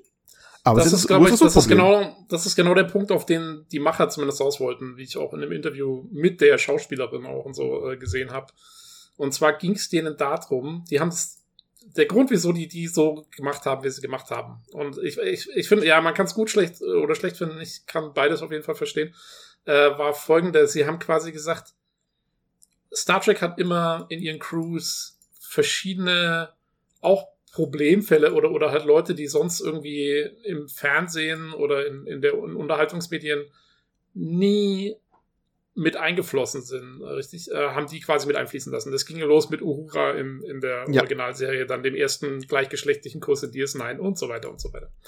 Und äh, sie haben jetzt gleichgeschlechtlichen, achso, gleichgeschlechtlichen Kuss. Ich, äh, ich war übersprungen. Du meintest jetzt jo, natürlich den, ja, ja, ja. War der erste ja, ja. Im, im, Fernsehen. Ich glaub, ja, ja. Kino ich musste gerade den Sprung machen von Uhura rüber zu ja, aber ja. Ja, sorry, ja. Ähm, das war jetzt ein bisschen plötzlich, aber auf jeden Fall, die haben immer halt so, ja, äh, versucht Leute oder Sachen mit reinzubringen, die halt so in der Gesellschaft und auch in den Unterhaltungsmedien nicht drin sind. Und das war halt so ein bisschen ihr Versuch, ähm, quasi zu zeigen, ja, selbst wenn, also es gibt, es gibt halt auch viele, die Suchtprobleme haben und die, ähm, für die das ein Problem ist, die aber trotzdem noch irgendwie funktionieren, wenn es mhm. drauf ankommt. Und das mhm. war so ihr Ding. Also sie wollten so jemanden zeigen. Jemanden, der, der diese Probleme hat und das auch nicht schönreden oder dann irgendwie magisch wegreden oder so. Aber sie kann trotzdem noch ihren Job machen irgendwie ähm, und sich da immer wieder zusammenreißen, aber sie hat trotzdem dieses Problem. Mhm. Ja, ich meine, mein Gott, ja, es ist, es ist ein anderer Ansatz, darüber nachzudenken. Ich kann nachvollziehen, was sie da gemacht haben, machen wollten. Ob es hundertprozentig funktioniert hat. Hm. Naja, mich hat's ja. nicht gestört. Ich muss sagen, ich fand, ich fand den Charakter eigentlich ganz cool. Also ich, ich fand ihn okay. auch ganz cool. Ich fand es auch so generell nicht schlecht, aber ja. ich verstehe, wo die Kritik herkommt, dass es auch, gefühlt Fall, ja. nicht so reinpasst, weil ich glaube, in so wir, oder was heißt wir, wie viele das verstanden haben, wie Star Trek ist, da hätte man äh, bei dem, was die alles wissen, sowas wie ein Alkoholismusproblem man im Vorbeigehen gelöst, weißt du? Das ja, ich meine, vor allen Dingen, ich habe mich, ja. was ich mir auch mal irgendwann gedacht habe beim Anschauen, war so, ihr sag mal, was ist eigentlich passiert mit Synthahol? In, in Next Generation hatten sie den sogenannten Synthahol, was zwar selber totaler Schwachsinn war, aber, mhm. ähm, aber es war ein Ding in, in Star Trek und zwar äh, ist das Alkohol, äh, der, mit dem du dich quasi mehr oder weniger betrinken kannst, aber wenn du dich darauf konzentrierst, dass du wieder nüchtern sein willst, bist du sofort wieder nüchtern. Und du hast dann keinen mm, Kater und nix. Genau solche und Dinge, ja. Diese, den sieht diese, man nicht mehr. Wo ist der hin? Wo ist der hin? Das sind immer so Lücken, wo ich, aber das sind genau solche Details, wo du sagst, die haben solche relativ vergleichsweise einfache Probleme, ja? Ja. eigentlich schon lange gelöst in dieser Gesellschaft. Und plötzlich ist da eine, ist da plötzlich eine Alkoholikerin wieder da, die noch auch noch gefühlt draußen in einer Art Trailercamp lebt oder so im Trailer lebt, so quasi abseits ja, der Gesellschaft, genau, wo du sagst, das kennen wir auch nicht mehr von dieser Gesellschaft. Und was eigentlich machen die nicht, nicht mehr, dass die Leute ausstoßen oder sich ausgestoßen fühlen müssen oder sowas, weißt du? Ja. Das ist, glaube ich, was manche Leute ihnen vorgeworfen haben, dass es so überhaupt nicht in Star Trek reinpasst, dass jetzt wieder so Leute jetzt so hausen müssen, wie eigentlich heutzutage in der Gegenwart. Und das, ähm, ja, ich meine, was heißt ja. überhaupt nicht, halte ich jetzt aber schon auch für übertrieben. Ich meine, ähm, normalerweise war es dann halt bei Star Trek auch so, dass es gab schon noch irgendwie so Einsiedler und irgendwelche ausgefuchsten Existenten, die waren dann meistens auf irgendwelchen anderen Planeten unterwegs und nicht auf der Erde. Das war der Unterschied. Mhm. Aber jetzt so, dass es das gar nicht mehr gab. Und außerdem, man muss auch dazu sagen, was wir vorher gesehen haben in Star Trek war ja meistens wirklich Starfleet und ähm, quasi die, die Besten der Besten in der militärischen Organisation, die, die das Weltraum, die den Weltraum erforscht. Wir haben vorher nicht dieses zivile Leben wirklich gesehen. Ja, weil es wahrscheinlich zu teuer wäre, das darzustellen auch. weil ja klar, aber ich meine, also, ja. da, da hat man schon so ein bisschen, finde ich, so ein Schlupfloch zu sagen. Wer, wer sagt, dass es sowas wirklich gar nicht mehr gibt? Wir haben es bloß, ja. vielleicht haben wir es bloß nicht gesehen. Denn ich, die, die, einzigen, die hm. einzigen Zivilen, die man, die man kennt von der Erde, ist äh, hier die Verwandtschaft vom, vom, vom Captain Cisco aus DS9, den sein Vater sieht man immer wieder in seinem tollen Restaurant. Ähm, Aber sonst Ja. wusste ich jetzt nicht, wo man irgendwie groß ziviles. Nee, ich verstehe Und schon, wo du herkommst. Also ich fand's ja auch gut. Ich muss nämlich sagen, mir war Star Trek eigentlich immer zu sauber. Weißt du? Eigentlich immer. Also oftmals jedenfalls. Ja, wobei, das war ja genau das Markenzeichen eigentlich dann auch. Ne? Das, Ja, das aber- ja, Ich, ich habe es sehr begrüßt, als dann, und das ist, fing nicht erst da an mit den Serien, sondern es fing schon bei Filmen an. Bei Star Trek, es musste mir auf Sprünge helfen, die mit der Borgkönigin, die Folge. Also eigentlich die eine der, ich sag mal, äh, besten. ja, mit, Star Trek ähm, 8, First Contact. First Contact, genau, bei First Contact. Mhm. Da gibt es mehrere Schlüsselszenen, die starke Risse schon verursachen an diesen Heilwelt äh, eigentlich, ne? Layout so ein bisschen von dieser Serie. Ähm, Es gibt einen Dialog, den führt Picard mit der einen, die aus der Zeitlinie oder aus der Mhm, Zeit der kommt, wo sie gereist sind, ja. Ja. Ne? mhm. Und äh, wo er auch sagt, wir haben dieses Problem überwunden und sowas, und wo sie sagt, das stimmt nicht, sie gieren nach Rache oder sowas an dem Borg gegenüber. Und also die, diese, und er die Fassung verliert und das dieses Schaufenster zerschlägt, wo die ganzen Ja. Modellschiffe drin sind. Eine Verstehst der du? besten, eine der besten Szenen überhaupt in Ja. Star Trek. Und ja. später, wo er die Borg umlegt mit einem Maschinengewehr, glaube ich, auf dem Holodeck oder sowas. Mhm. Und er einen riesen Kampfschrei nachher auslässt, einmal sowas, ne? Wo Ja, ich dachte, guck mal, da ist, da ist, da kommt was durch, das ist nicht mehr so clean, ne? Ja, was sie auch mal angemerkt hat. Klar, ähm, das war ja, glaube ich, auch die Intention in, in Star Trek 8 damals. Ähm, und hat natürlich ideal zu Picard gepasst, der ja wirklich von den Borg, äh, um die es da geht, äh, echt böse rangenommen wurde. Ja, ja, klar. Ähm, Aber das hatte ich damals sehr begrüßt gehabt, fand ich auch sehr schön, weil das mir eigentlich das ultra clean immer so ein bisschen gegen Strich ging. Das muss auch ein bisschen anders sein. Und äh, so gesehen kommt mir ja auch äh, jetzt hier äh, die Serie Picard sehr, sehr entgegen, ne? Dass es mal ein bisschen anders abgeht, auch mal mit Ja. dem Ganzen, ne? Ja, man sieht halt, Ähm, man sieht sehr viel äh, ziviles Leben mal, Mhm. wie es außerhalb von Starfleet abläuft und, und ähm, äh, nicht ja nicht nur auf der Erde, sondern dann auch zum Beispiel auf dem, wo sie da sind, auf diesem Free Cloud oder wie es heißt, diesem, äh, diesem, diesem Weltraumhafen, ähm, wo sie dann Ja. unterwegs sind und so. Ähm, ja, ja. ja. Aber ja, mein Gott, ich meine, ich, ich, ich, wie, gesagt, wie du sagst, ich, ich verstehe, dass manche Leute es nicht mögen, aber ich fand's okay. Also ich fand's Okay. jetzt nicht komplett unpassend. Bevor wir es ganz ausarten lassen, aber das möchte ich noch loswerden. Also, das Problem habe ich mit anderen Charakteren noch. Den, den Kapitän, äh, den Rios da, Mhm. Den fand ich relativ blass auf eine Art und Weise. Hat auch so ein Trauma weg, aber irgendwie so, tja, ich weiß nicht, Schulterzuck, finde ich. Ne? Außer, dass er Ja. Spanisch spricht schön, aber ansonsten fand ich jetzt eigentlich nicht großartig bemerkenswert. Und wenn ich wirklich ein Problem habe, so ein bisschen, ist, ähm, wie heißt der, Elnor? Ja, Elrond. Äh, El- Elnor. Elnor. Samurais in Space. Äh, jo, Elfensamurai.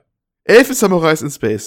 Was ist da passiert? Tobi, erklär es mir. Ich weiß es nicht. Den, das, ich habe auch ein Problem mit dem. Vor allen Dingen, also ich hasse Schwerter in Science Fiction. Ja? Ich, Ja. Sag nur, ich sag nur Keiling in Mass Effect 3. Ähm, ich weiß, ich weiß nicht, wieso die Leute immer wieder mit Schwertern ankommen in Science Fiction. Es ist einfach nur doof. Ähm, ja, keine Ahnung. Da hat die Rule of Cool mal un, ungefragt zugeschlagen und das war das Ergebnis.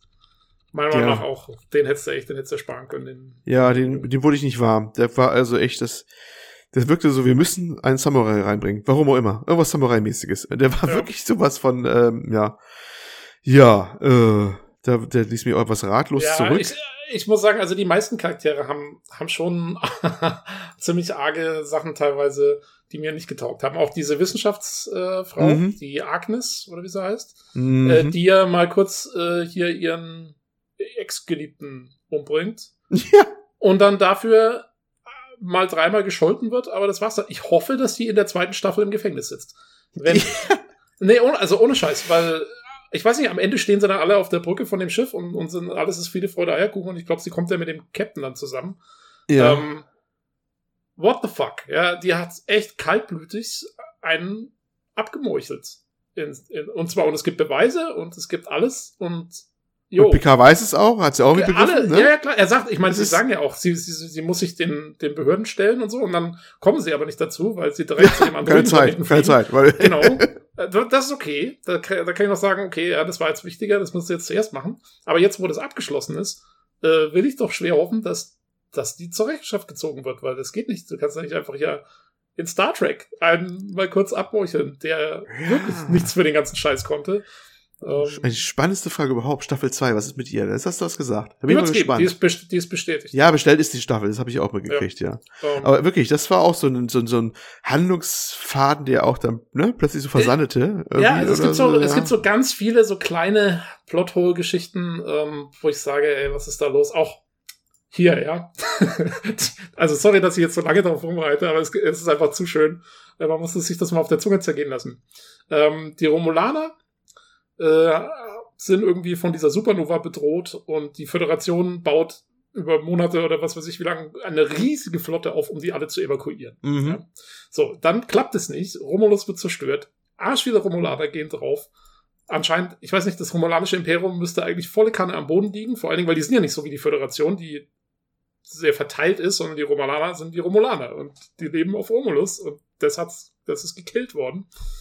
Und ja, äh, und dann haben sie 218 Warbirds, um einen Planeten zu zerstören. Wo kommen die her? Äh, vor allen Dingen, wenn sie die haben. Äh, ich habe mal nachgeguckt, Crew-Complement eines Warbirds ist über 1000 Leute normalerweise. 1000 gleich. Ist das immer ja. noch so? Auch in der Zeitalter noch so, ja? Ist das ja, das so ist, das war, äh, das, ich, ich rede von der Derridex Class, die ist aus TNG, aber ich, die Schiffe sehen nicht großartig kleiner aus in dem, ähm, in dem Ding hier. Ähm, und wenn ihr 218 Warbirds allein für diese Aktion jetzt habt, wieso habt ihr nicht selber evakuiert? ich meine, das ist halt echt. Äh, naja, Fridge Logic. Ähm, vor allen Dingen, ja. ich finde, also diese, diese 200, also es hätten 20 Schiffe hätten es auch getan. Es hätte genau den gleichen Effekt gehabt im Plot. Ja, es, heute ist es natürlich billig in, im äh, CGI-Shot das Modell X-fach zu potenzieren, ja, verglichen ist, mit früher. Aber es ist doof. Es ist einfach nur doof. Ja, ich ja. meine, äh, was ich cool fand, war, dass diese Riesenflotten dann da waren, die, die Föderationsflotte und die romanische Flotte, und es gab keine Raumschlacht. Das hat mir getaucht. Das war ja, genau, das fand ich gut. Ja. Das war mhm. genau die richtige, ähm, das richtige Ende, dass PK diesen, den anderen Weg gefunden hat und, und eben die, die große Raumschlacht und das Ding verhindert hat. Das war Obwohl genau das der, Ende für. Ja, auf der Starfleet-Seite ja nur ein großer Charakter saß da, richtig schön klassisch im, ne, im, im Captain Share da, wo der Admiral, glaube ich, schon ist, ne?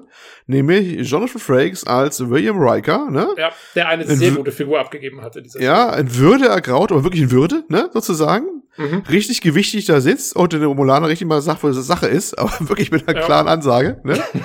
und kommt auch richtig so rüber. Obwohl, ich finde, er erzählt erst, was für ein riesiges Schiff er hat und man sieht das Schiff irgendwie nicht. Das verstehe ich nicht. Er hat ja gesagt, er sitzt da irgendwie im Badass-Schiff schlechthin. Welche war das? Ja, gute Frage. Ich habe, ähm, also es waren auch so viele Schiffe, ich habe auch gar nicht gecheckt. Es waren auf jeden Fall ein paar Sovereign-Class-Schiffe dabei. Also die gleichen wie die Enterprise E. Mhm. Ähm, aber ja, äh, was er jetzt da genau hatte, die Brücke kannte man auf jeden Fall nicht. Die Titan ist es nicht. Es gab mal sowas, das war in Büchern, glaube ich, nur erwähnt. Die USS Titan oder irgendwie sowas. Oder die Titan war sein Schiff, Titan? was er kommandiert hat nach Titan, ja. äh, Nemesis. Das ist die letzte Szene von Nemesis, ist, dass er auf die Titan jetzt äh, wechselt. Ja, aber die ist wahrscheinlich auch schon lange alt in dem Zeitpunkt, ne? Eben, also ich gehe davon aus, es könnte ein Odyssey-Class-Schiff sein. Oh, äh, laut Star Trek Online, was Ominös. natürlich nicht kennen ist, ähm, aber laut Star Trek Online ist die Enterprise F ist Odyssey Class zum Beispiel. Aber man hat es nicht mhm. genau gesehen. Also zumindest ich habe es nicht, ja. ich hab's nicht ausmachen. Wenn was ein komischer, ich, das fand ich komisch an diesen, diesen Shots zum Schluss, an dieser, dieser Fastraumschlacht, dass er noch erzählt, was, was für ein fiesen Ding er sitzt und dass sie da bloß keine falsche Bewegung am Ende machen sollen, ne, auf romulanischer ja. Seite. Und dann siehst du das ganze Ding da nicht vor drin sitzt, da, also, von einem Extrem ja. ins andere. Ähm, naja gut, ist, ist egal, aber äh, er selber macht einen guten Eindruck, fand ich da. Es, es gibt ja vorher schon eine Szene, wo er Picard sich mit ihm trifft und seiner Tochter da und, ne? Genau, der Holden angetrauten, deiner treu, ne? Genau. Auch sie ist wieder aufgetaucht, ne? Und sich ein bisschen beratschlagt haben da auf dem Planeten. Ja, überhaupt, ich fand, ich muss sagen, also wie alte Charaktere verwendet wurden aus TNG und Voyager, ähm, war zum, also es war sehr gut gemacht. Es hat, es, mir hat bei jedem Charakter habe ich genau erkannt, okay, das ist denen inzwischen passiert. Ähm, das macht Sinn, das ist cool. Äh, hier, ich fand auch schön, sie haben also Bruce Maddox, der ähm, der Charakter, der umgebracht wird, mhm. den ich vorhin erwähnt habe, der diese Androiden gebaut hat, den kennt man aus Next Generation. Der, ja, der kommt vor ja. in einer Folge, wo er versucht, Data auseinanderzunehmen für Forschung und PK verhindert das. Ähm, dann Hugh, den, den Chef von, dem, von der Föderationsabteilung auf dem Borg-Kubus, ist natürlich bekannt äh, aus äh, einer ganz wichtigen Next Generation Folge, iBorg. Das ist der Borg, den sie fast mal als Waffe zurückgeschickt hätten äh, ins Borg-Kollektiv und dann sich doch dagegen entschieden haben. Ähm, und natürlich äh, Seven of Nine. Ja, das ist er. Und Heieiei. Also Seven of Nines Schicksal ist ja meiner also für jeden, der Voyager kennt, diese erste Szene mit Seven of Nine, ähm, die Rückblende mit Ichab. Ich weiß nicht, ob, ob, ob dir das was sagt oder ob du da so ein Voyager drin Nee, hast. bin ich nicht so tief drin, nein.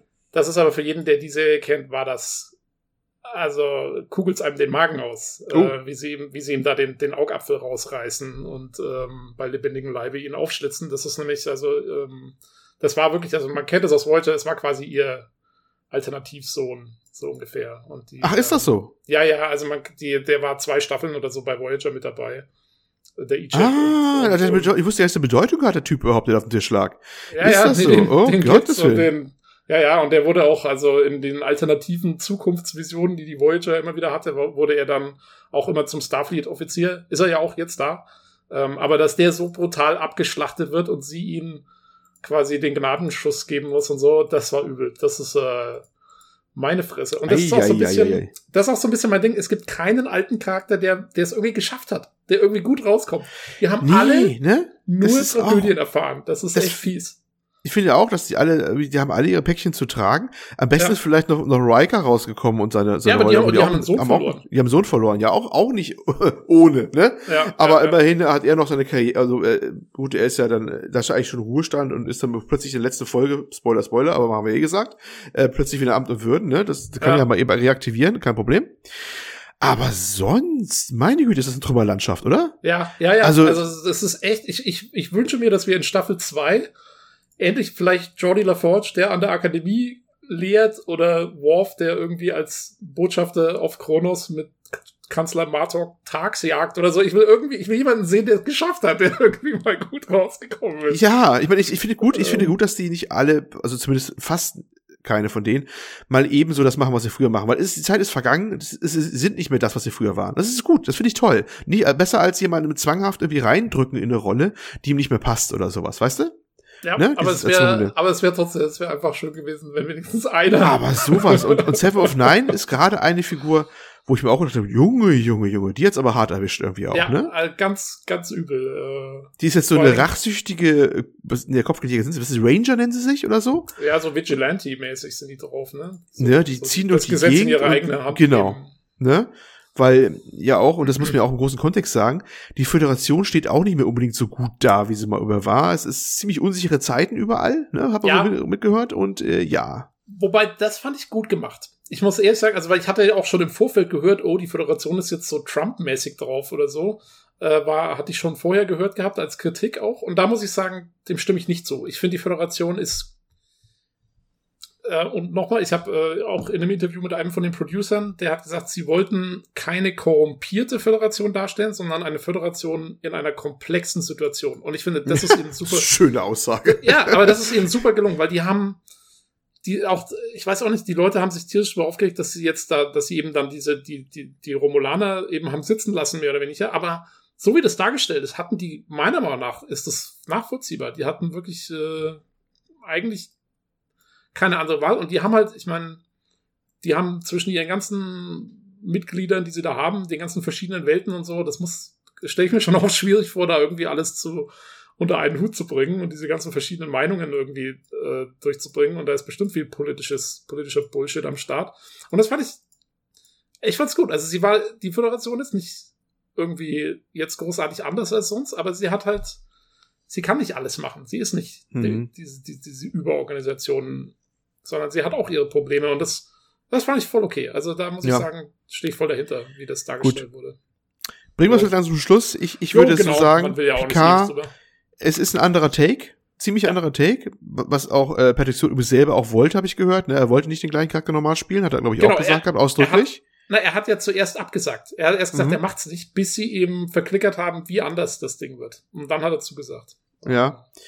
Äh, ist auch okay. Ich fand's sehr unterhaltsam. Ich kann fast verstehen, wo die andere Kritik herkommt, aber ich fand's echt, äh, ja, ganz spaßig. Wir haben bei weitem noch nicht alle Charaktere übrigens genannt, aber das wollen wir jetzt auch mal bleiben lassen, sonst ahnt hier noch aus, ne? Ja, genau. Ich habe auch, also ich hätte noch ungefähr 20 andere Plotholes, die mir aufgefallen Ja, sind. aber ich glaube, das soll Eins- reichen. Eins will ich Hm? zum Abschluss noch sagen, ähm, was mir auch sehr gut gefallen hat, war in der letzten, am Ende der letzten Episode, äh, noch, noch eine Sache, die ich noch erwähnen musste, die mir überhaupt nicht gefallen hat, war PKs falscher Tod. Am Ende, ich hasse. Ach, das müssen wir doch ich hasse das falsche müssen wir noch Tode, besprechen. wo die Leute wieder zurückkommen. Das- das Da kommt's, pass auf. Das ist, da muss ich nochmal Das raushauen. Das muss ich nochmal loswerden. Ganz, ganz schlimm. Ähm, das habe ich auch nicht verstanden, warum sie, weil erstmal A, habe ich es eine Meile weit kommen sehen, was jetzt passiert. Ja? Ja, dass er zurückkommt. Ähm, das ist ja klar. Also erstmal A, äh, zu der Zeit bewusst man schon, dass die zweite Staffel bestellt war und hast du nicht gesehen. Ja, Also allein schon erstmal produktionstechnischen Gründen. Dann, um was geht's? Um Synthetics, um Androiden. Ich, gar ohne Scheiß, ich habe genau gewusst, ach, der bekommt einen neuen Körper. Ich, ne, I kid you not. Das war mir sowas von klar. ja klar, es war ja auch schon, es war ja schon dargestellt vorher auch, dass es diesen Körper Wenn das und alles so klar ist, dann musst du nicht eine Szene bauen, wo alle noch eine Viertelstunde auf irgendwelchen Stein sitzen und heulen. Ja, eben. Und ich fand, also auch diesen, überhaupt, diesen ganzen Tod und so, das hätte es halt überhaupt nicht gebraucht. Ja. Also, da war, da ist nichts drin gewesen, wo ich jetzt sage, das hat jetzt irgendwie die Handlung weitergebracht oder irgendwas gebracht. Es war einfach nur Fake-Drama. Ja. Das war, das war echt schlecht. Und das zwar- war, das war das es war- einzige, so- wo ich, das war das einzige, wo ich sage, es war wirklich schlecht. Also, Das war, fand ich auch übel.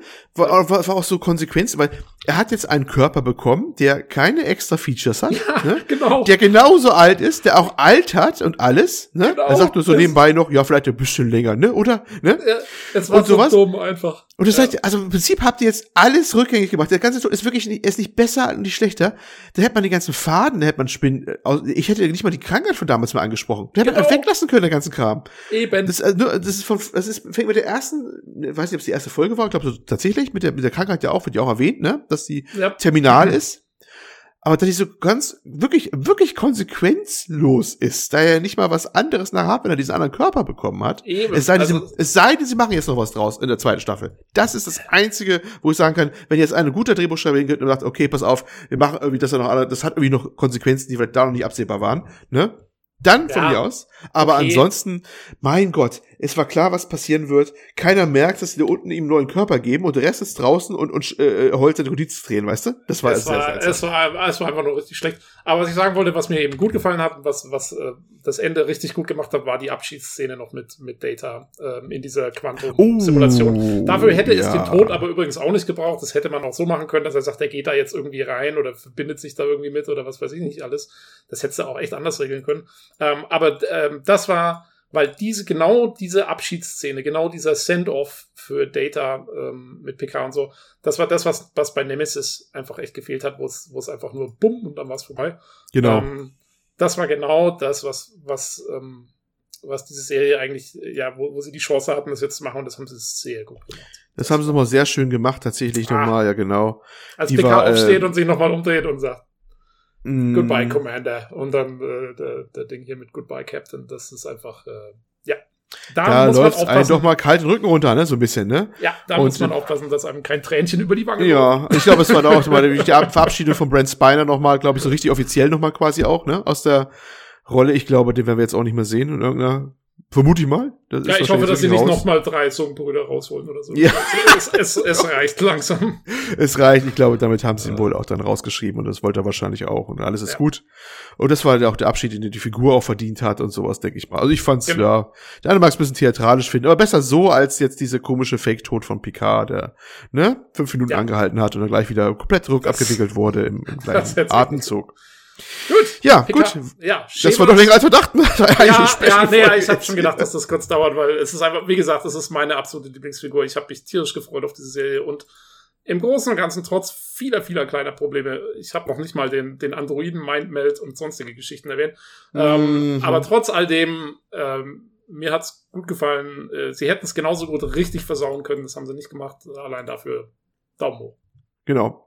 Gut, hoffen wir mal, dass die zweite Staffel dann auch das ganz weit nach vorne bringt und vielleicht noch besser wird. Wer weiß. Gut, Jo.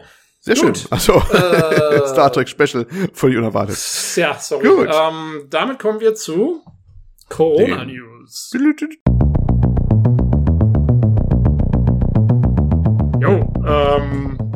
Genau, Olli, willst du, willst du die Corona News übernehmen? Die Corona-News. Ja, äh, das ist großes Wort. Ne? Wir haben immer so ein paar News, äh, die passen zu dem Thema. Das ist immer nicht ver vermeidbar, aber wirklich ganz kurz diesmal nur. Einmal die E3 äh, endgültig gestrichen und zwar auch das Online-Event. Das ist, Thema ist durch. Hm. Es wird kein Ersatz stattfinden, auch nicht irgendwas Online-mäßiges. Das weiß nicht, ob es jetzt doch vielleicht ein bisschen überraschend war, dass sie nicht mal das machen. Ne? Ich finde schon. Ähm, ich, also ja? ich, ich, finde, man hätte durchweg online was machen können. Ich meine, jetzt macht es wahrscheinlich halt dann irgendwie jeder selber, ähm, wenn sie irgendwas zu sagen haben. Aber naja, nächstes Jahr wieder. Ja, hoffen wir zumindest, ne? Ja, mal sehen, wie es bei den anderen aussieht. Die anderen, Her also die Hersteller haben ja selber angekündigt, dass sie was machen wollen. Mal sehen, was wir davon sehen werden.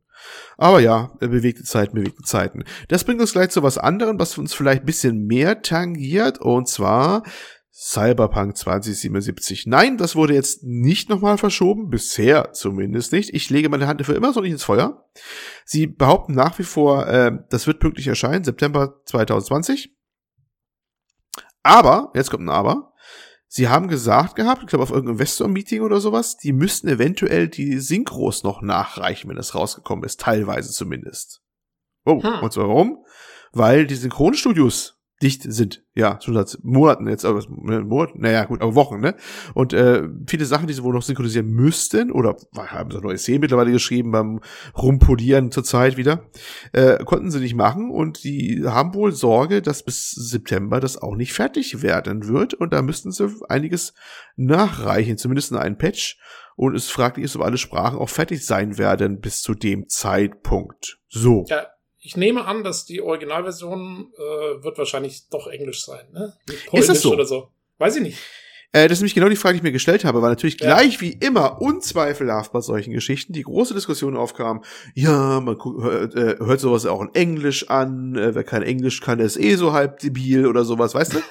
ähm, wo ich immer sage, na Leute, es gibt schon gute Gründe, wo manche Leute kein Englisch können. Es gab alleine schon die Generation, die gar nicht mal so alt ist, die damals genau in der Umbruchphase war, wo die zum Beispiel uns in Deutschland die DDR aufhörte und die Bundesrepublik anfing, die haben so halb Russisch noch bekommen und dann halb Englisch bekommen, keins von beiden richtig. Da ist eine ganze Generation darunter gelitten, dass sie das dann danach nicht richtig bekommen haben. Und wenn sie dann später nicht einen anderen Bildungsweg noch gemacht haben, dann haben die bis heute nicht, das weiß ich aus eigener aus Erfahrung, ja, zumindest aus, aus Kennen weiß ich das, aus Leuten, die ich kenne, dass da schon viele sind und andere Gründe mag es ja auch geben. Also es gibt schon einen guten Grund, wo man äh, vielleicht seine gute deutsche Synchro haben will. Die Diskussion möchte ich hier auch gar nicht führen. Ich bin der Meinung, es gibt gute Gründe dafür, aber ich persönlich eher immer die Englischsprache bevorzuge.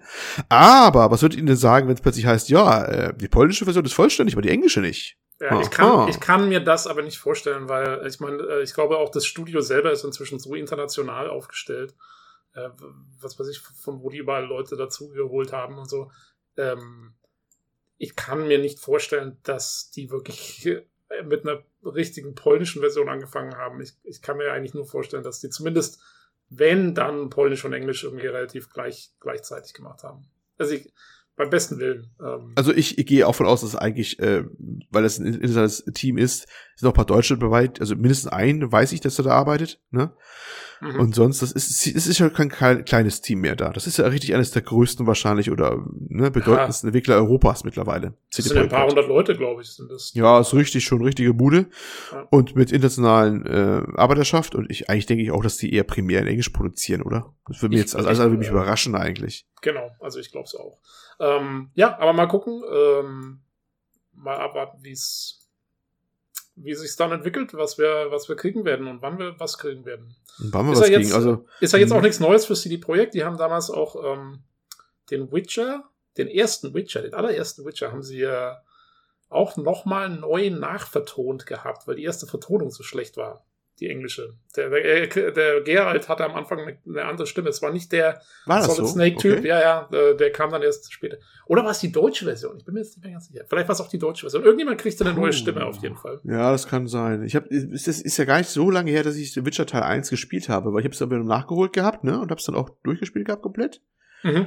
Ähm, ja, jetzt müsste die Synchro aber auch gar nicht so ja gut, du, wüsstest es auch gar nicht mehr, weil du hättest eh die neueste Version. Ja, ja, war wahrscheinlich, war damals schon die die, diese, was gab noch mal so, so eine Gold, nee, Goldfassung nicht, aber irgendwie Lux, ach, schlag mich tot. Halten so eine, ja, so eine ja. ne, glorifizierte Fassung noch mal davon, ja. Ja, nee, das war kurz nach Release. Die haben tatsächlich, also diese alte Version, die gab's nur äh, irgendwie kurz nach Release und dann wurde das sehr schnell umgesch also neu vertont gewesen äh, und so, weil sie, glaube ich, mit der Originalqualität nicht happy waren.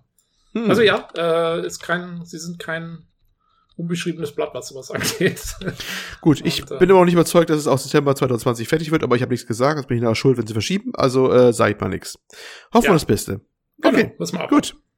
Damit sind die Corona-News auch schon zu Ende. Äh, wollen nicht mehr darüber reden, als dieser verdammte Virus verdient hat. Ähm, Und was anderes, aber auch in aller Kürze, No Man's Sky mal wieder. Immer noch fleißig am Bauen, die Jungs und Mädels von, von äh, Hello Games, ne? Jo. Es gibt äh, den Patch Nummer 2.40 und der hat Exo-Anzüge. Ja, wenn man Es gibt äh, Bags.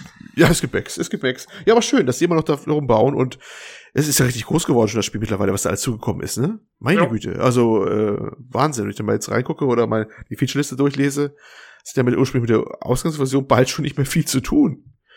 Wahnsinn.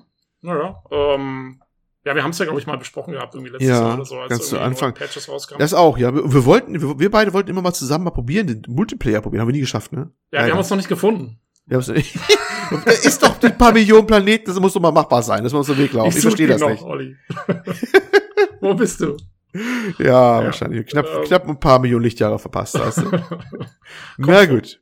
Okay, gut. Jo. Und jetzt ein anderes Thema, was ein bisschen, ähm, ja, das gehaltvoller, aber vielleicht bedeutender war.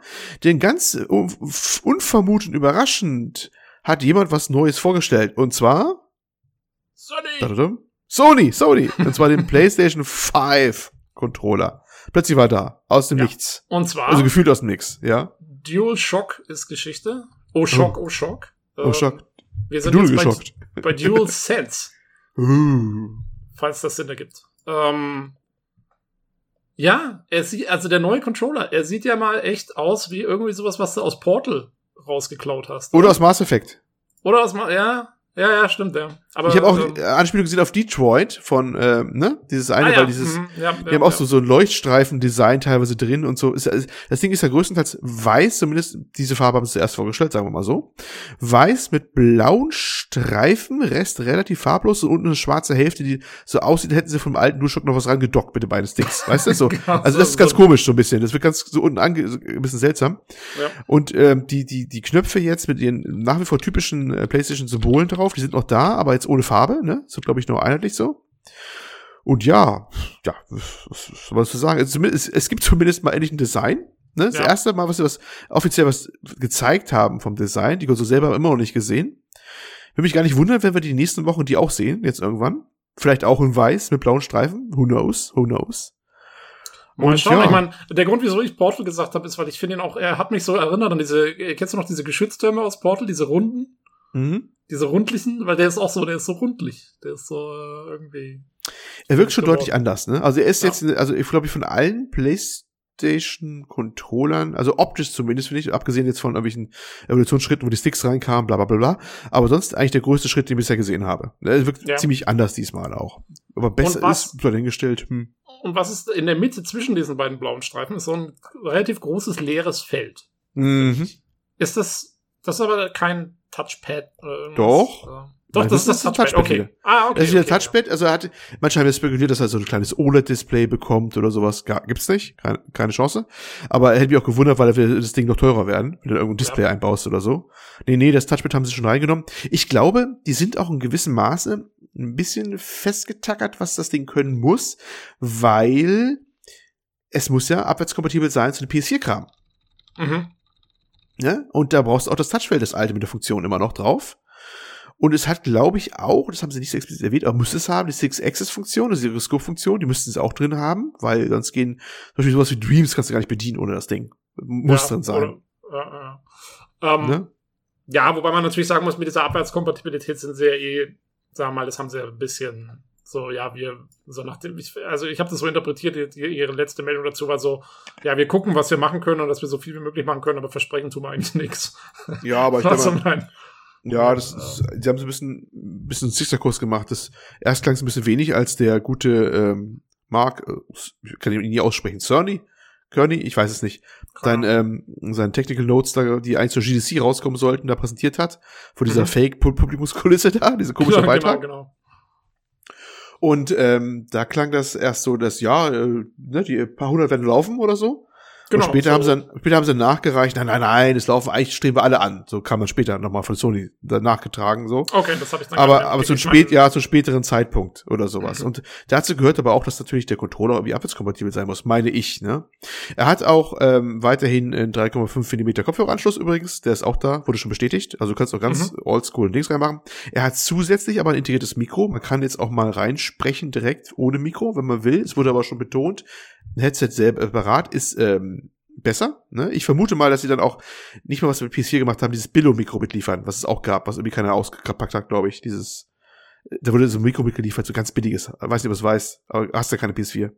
Nee, ich habe nur eine Ja, PS3, die ja, hat das ja. alles nicht. Es gab so ein Billo-Headset, glaube ich, war da mal dabei. Das war so echt so zwei Ohrstöpsel und ein Mikro unten dran gepappt, weißt du, so, so am, am Band, am, Ja. an der Kabel. So wie die, so wie die Apple, die alten Apple-Kopfhörer. Ja, ja, und ich glaube, Kabel. das ist dann vielleicht mit Geschichte, was sie sagen, hier, Mikro ist eh drin, so nach dem Motto jetzt ein Controller. Okay. Naja, äh, gut. Kann sein. Ach, keine Ahnung. Benutzt die Vielleicht. Jemand? Ich glaube nicht. Naja, Das äh, er hat, er hat adaptive Trigger, das das hat Gegenkräfte machen auf L2, R2, so, also dass sie Genau. jetzt quasi dagegen halten könnte, Trigger so ein bisschen Widerstände geben können. Es wurde Spannen eines Bogens, wurde zum Beispiel genannt, dass man es merken kann, wie man dagegen arbeiten muss und sowas. Haptisches Feedback, was genau das ist, haben sie nicht gesagt. Vielleicht ein glorifiziertes Rumble, vermute ich mal, was man sonst machen sollte, irgendwie, ne? Mhm. So eine Mischung aus dem äh, expliziten Rumble und das, was Nintendo in den, in den Joy-Cons macht, wo man ja irgendwas merken kann, was sich drin bewegt oder so ein Kram mit speziellen Effekten. Ja, das ist wahrscheinlich irgendwie ganz angesagt zur Zeit, dass man sowas einbaut. Und das hat wohl Sony auch drinne. Ja, und der, der Share-Button wird zu Create-Button. Mhm. Ist für mich eher jetzt eine Wording-Geschichte. Mal gucken, ob was draus wird. Ja, mal gucken. Ja, das Ja. war's eigentlich so im Prinzip, oder? Ja, im Prinzip ja. Ich meine, ähm, wie, also, gefällt er dir? Ist er, findest du ihn gut? Ja, ich bin jetzt, also mich kommt eher darauf an, wie sie nachher anfasst. Das ist, kann man so machen. Mal gucken. Ich- Ich, ich, ich will hoffentlich, dass die Batterie länger hält bei dem Ding. Das würde mich mal Aha. interessieren. Aber Okay, ist die nicht so gut beim. Nee, PS4? nee, nee, nee, die hält nicht lange. Für mich reicht's eigentlich, aber es ist schon, also sag mal so, ein Xbox One Controller, ja. Da äh, nehme ich den ganz normal, da kannst du äh, zwei AA-Batterien reinpacken. Ja. Du kannst auch mal gute aufladbare nehmen, das mache ich immer. Und dann hält Mhm. das Ding Ewigkeiten gefühlt. Wirklich Ewigkeiten, ja. ja. Der PS4 ist nach pff, drei Stunden oder so alle oder sowas, ja. Oh, Und dann musst okay, du wieder, ja, er hält nicht lange, also ich weiß es nicht, ei. lass es unterschiedlich sein, aber er, er ist berühmt berüchtigt, wie schnell er sich entlädt und wird natürlich auch nicht im Laufe seines Alters nicht besser, ne? Man kann ihn gnädigerweise noch äh, andere Batterien einbauen, wenn man vier Schrauben rausnimmt, ausklingt und eine Batterie da drin wechselt und so, das geht schon irgendwie, ja, ohne das ganze Ding zersägen zu müssen. Äh, Stadia Controller, ich schaue jetzt nicht an, ne, die sagt noch Dremel.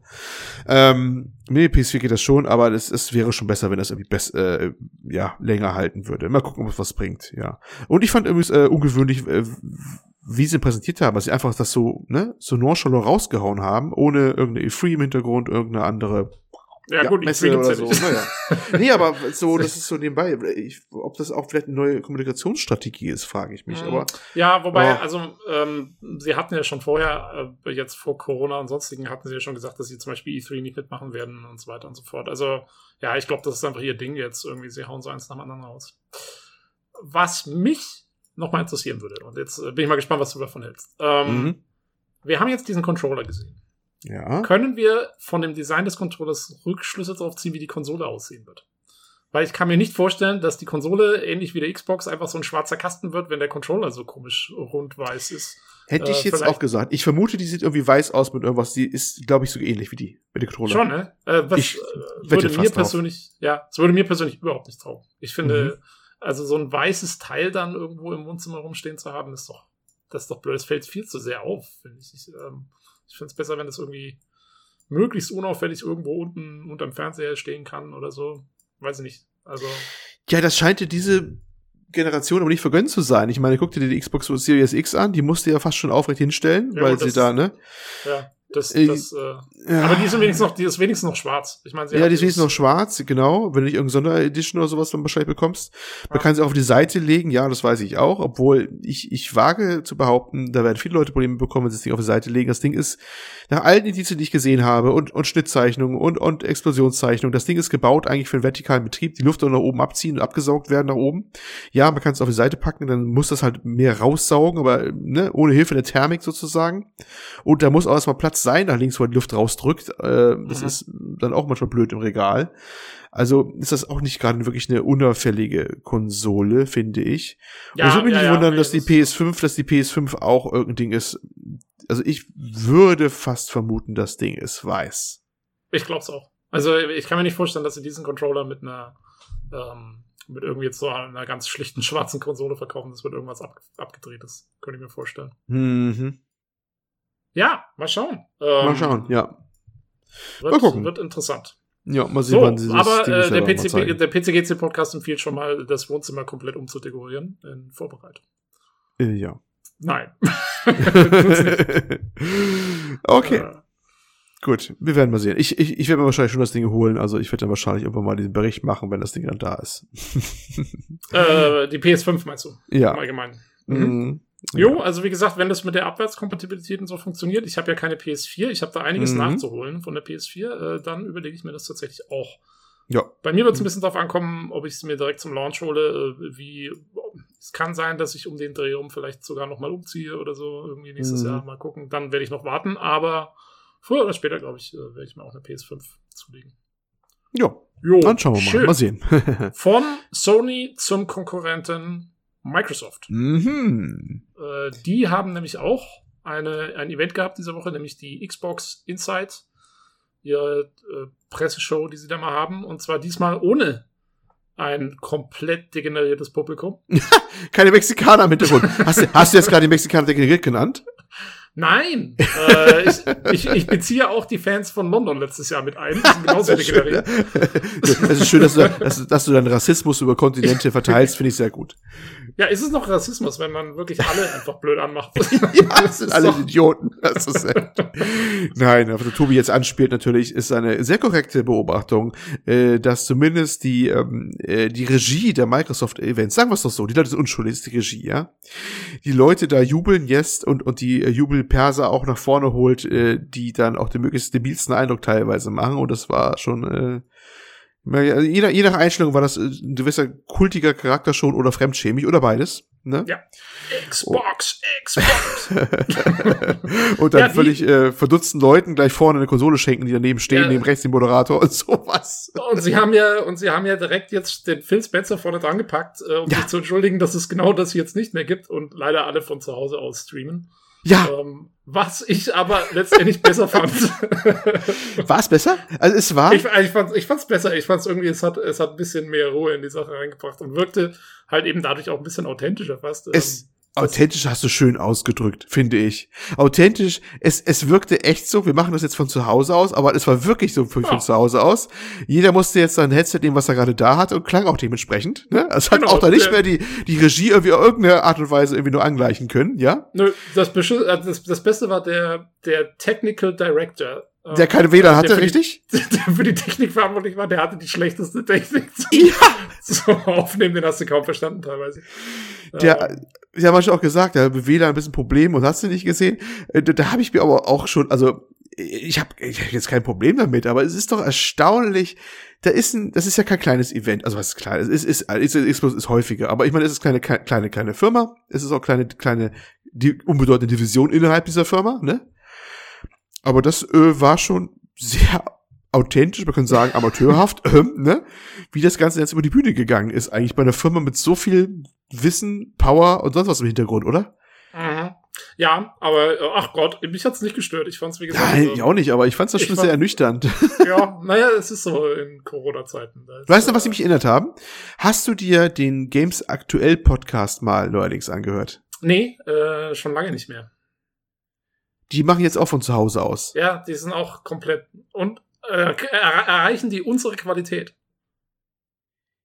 Ich möchte jetzt nichts Falsches sagen, aber sagen wir mal so, auch wir haben irgendwann gemerkt, dass es mit Headsets und Podcasten nicht so gut klappt. ja, wir haben ja alle unsere Blue Yetis jetzt zu Hause stehen. Und die haben auch alle stehen, weil wir irgendwie gemerkt haben, das geht so nicht weiter. Das, die, von, dieser, von dieser Erkenntnis waren sie noch. Das äh, Okay. haben sie selbst überrascht getroffen, dass, dass sie gemerkt haben, zu Hause kann man gar nicht irgendwie gut ähm, mal so eben alles aufnehmen. Und da, Ja. äh, ja. Äh, ich will feststellen, aber das ist, kann man, wenn man natürlich äh, jahrelang im Studio das gemacht hat und plötzlich alles von zu Hause aus machen will, dann auch, trifft auch so eine Truppe anscheinend plötzlich die Erkenntnis, dass das was anderes ist, ne? wenn man das verteilt klar. macht. Da waren wir genau andersrum. Wir, wir, wir würden wahrscheinlich im Studio versagen. Wir Umgekehrt haben- wahrscheinlich. Wir, wir haben uns quasi von Anfang an schon auf äh, den Weltuntergang vorbereitet. Das ist Ja. unsere Stärke. Wir sind der Weltuntergang. Nein, aber äh, Sag jetzt nichts Falsches. Äh, krieg Ja. ja. noch Sachen aufs Auge gedrückt jetzt. also wie, also wie klein wie groß, ne? Ähm, sie kämpfen alle damit, dass sie jetzt von zu Hause aus die Events machen müssen und auch Microsoft hat ein bisschen rumgekämpft. Aber nun gut, es geht ja auch um Inhalte, nicht wahr? Und was wurde da Absolut. präsentiert? Was wurde da präsentiert? Oh, was wurde überhaupt präsentiert? So, so genau habe ich nicht aufgepasst. ich darf das Ganze erzählen. Nee, also das, das, das, das, das, die größte Präsentation, glaube ich, war tatsächlich zu Grounded ne, mhm. von Obsidian. Äh, ja, von Obsidian. Relativ langes, genau, die haben ein relativ langes Video gehabt. Äh, die haben auch, ich glaube, die haben danach sogar noch Gameplay gestreamt. Das habe ich mir nicht mehr angeschaut.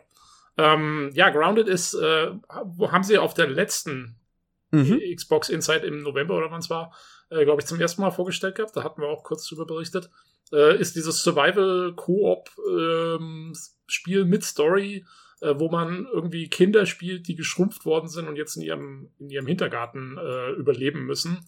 Äh, und als gegen riesige, dann, also im Vergleich jetzt dann sehr große Spinnen und Käfer und sonstiges irgendwie antreten.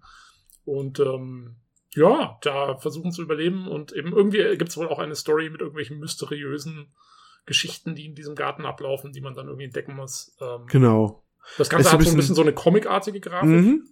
Ja. Und äh, ja, das ist so der Gist, würde ich sagen. Ja, Survival-Spiel mit Fortnite-Grafik gefühlt. Und äh, Liebling, ich habe die Kinder geschrumpft. Thematik. Genau, genau. So, so ungefähr kam es mir vor. Zusammenfassen. Meins ne? ist es nicht persönlich, muss ich sagen. Meins auch nicht, wobei, äh, das andere war jetzt interessant, dass die, diese Mystery-Elemente dazu kamen, wo irgendwelche Labore auftauchen, die die gleiche Größe haben wie die Kinder auch, also auch geschrumpft sind, ne? Ja. Offensichtlich da irgendwas im Hintergrund Böses passiert ist, denn warum sind sie überhaupt geschrumpft? Dann hast du nicht gesehen. Naja, mal gucken. Aber da würde ich erstmal abwarten. Ähm, ist einfach nicht mein Genre und nicht mein, mein Style, sag ich mal so erstmal. Genau, geht jo. mir ähnlich. Ähm, aber an sich, ich meine, ähm, es sieht ganz lustig aus. So. Äh, sie haben auch gesagt, was interessant ist, ähm, obwohl es sich eben um um so ein Survival-Ding und sowas handelt.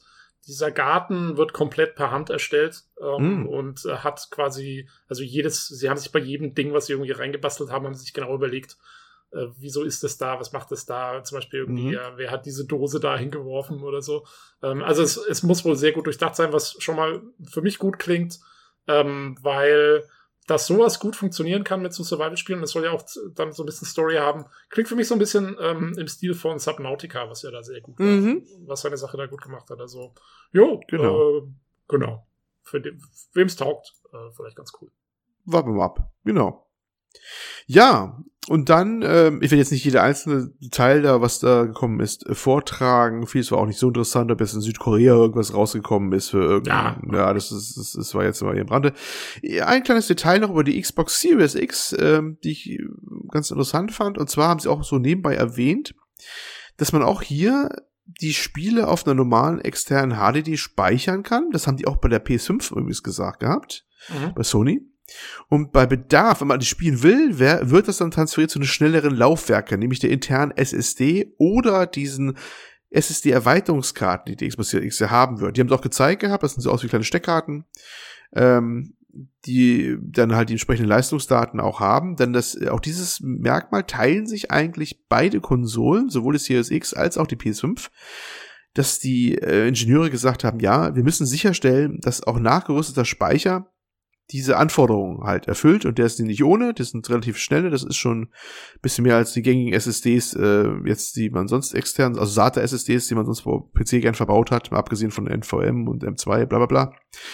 Und äh, deswegen macht ja PS5 hat so eine Whitelist, die sie dann rausbringen werden, welche passen überhaupt äh, da rein. Also es können dann halt Standard-Module zwar sein oder Standard-SSDs sein, aber halt nur bestimmte. Ja, sie haben ja, glaube ich, eins, was sie irgendwie in Kooperation entwickelt haben mit Seagate ja. oder irgendwas, ne, was da jetzt schon passt.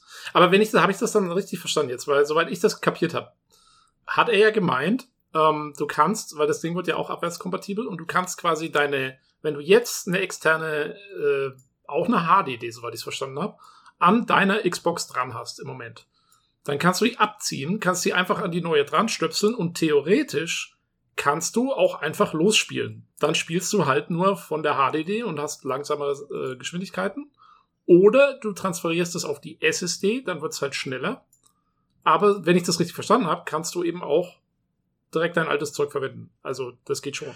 Hm, das ist eine gute Frage, ehrlich gesagt, weil das gleiche könnte mich bei der PS5 ja auch fragen. Da habe ich ja auch vieles auf der externen, bei mir ja, HDD. Aber also so habe ich es verstanden. Er sagte irgendwann, uh, you can plug in your old drive and start playing. Hm. Also ich habe das so verstanden, dass man, dass man tatsächlich dann direkt loslegen kann. Und wenn man es halt ja. dann schneller und neuer und cooler haben will, dann muss man halt auf die entweder die interne SSD oder eben eine von diesen zusatzgekauften Speicher. Ja, im Prinzip äh, könnten es ja so machen, das würde auch beide eigentlich Konsolen betreffen, dass man sagen könnte, Spiele, die im Abwärtskompatibilitätsmodus laufen, die könnten ja auf der externen HDD bleiben eigentlich, weil das ging ja früher auch, ne? Ja. ja. Mit den gewissen also Einschränkungen. So Genau, so, so habe ich das verstanden. Aber ob sie wirklich so machen oder einfach am Blog sagen, nee, du, bevor du spielst, musst du die einmal transferieren und fertig, weiß ich nicht. Muss man gucken, ne? Ja. Habe ich jetzt ja auch nicht so rauslesen können. Aber jedenfalls, man kann externe HDs noch anschließen, was man jetzt genau da machen kann, muss oder was auch immer. Ob die nur so als externer Datentank dienen und man die quasi die, die schnellen SSDs entlasten kann, muss dann aber hin und her schieben.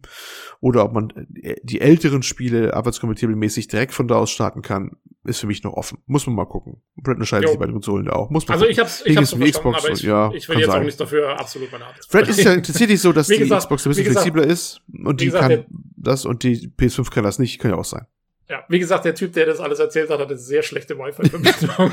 Insofern. Ja. Ähm, ja. Schön war, äh, Sie haben natürlich auch nochmal gesagt, dass ähm, Raytracing jetzt standardmäßig integriert sein wird, ne? Mhm. Ähm, und noch ein paar andere Features, die halt irgendwie die Grafik besser machen, bla bla bla. Aber ja, wobei es mit Raytracing jetzt nicht überraschend ist. Die teilen sie ja wahrscheinlich dieselbe Hardware, zumindest im, vom Konzept her, wie die PS5 auch. Ne? Das ist dieser Graphics Core von AMD, der drin ist. Nur mit wahrscheinlich unterschiedlichen Shader-Anzahlen und hast du nicht gesehen. Aber grundlegend wird es schon das gleiche sein. Ich gehe Und ja, beide, es wird auch so sein.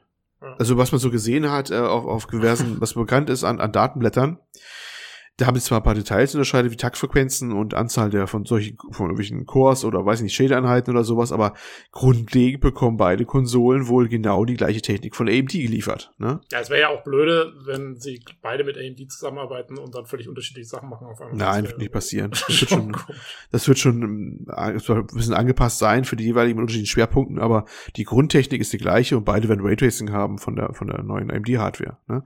Nämlich von dem Grafikchip, äh, den es für PC immer noch nicht gibt. Ne? Das ist da, ist noch nichts angekündigt, nichts vorgestellt so richtig, was dann kommen wird. Muss ja auch mal kommen, dass Ja. dann Grafikkarten rauskommen, die diese Hardware ja auch dann drauf haben, die sie auch in die Konsolen einbauen werden. Und das äh, halten sie nochmal zurück, wahrscheinlich, weil sie das schon primär zuerst bei den Konsolen sehen wollen. Ja, da, da wird es irgendeinen Exklusivvertrag-Dingens geben. Aber hallo. in zwei Jahren oder was gibt's das Ding auch für die Genau. Master Race. Für die, für die Master, ja, genau, vor allem die. Lukas, du grüßt dich an dieser Stelle Master Race. ähm, ja, gut, okay, das dazu. Jo, ähm, äh, was war noch ganz kurz? Äh, Gears Tactics Mhm. vorgestellt. Hat man das schon gesehen vorher? Ich weiß nicht, ich habe es tatsächlich jetzt da das erste Mal richtig gesehen, muss aber nichts heißen, vielleicht wurde es auch vorher Ja, schon irgendwo gezeigt. Auch.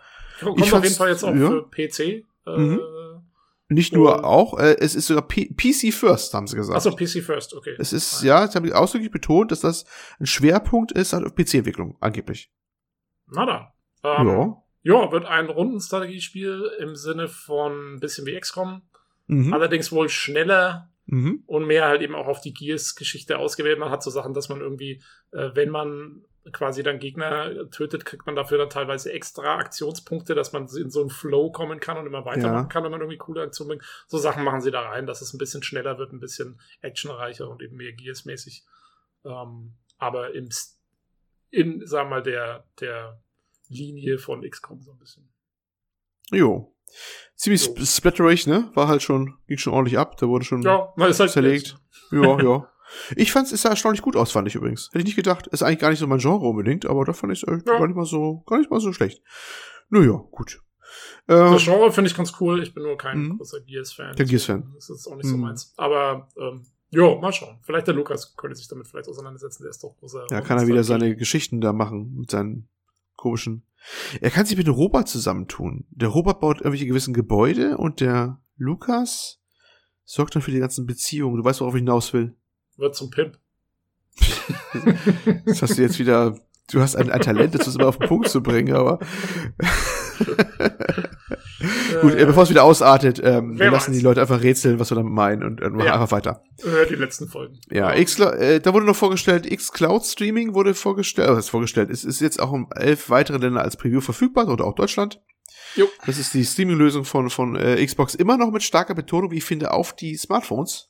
Ne, das ist immer so, was sie zeigen immer, immer wieder Smartphones und darauf wird ge- gestreamt.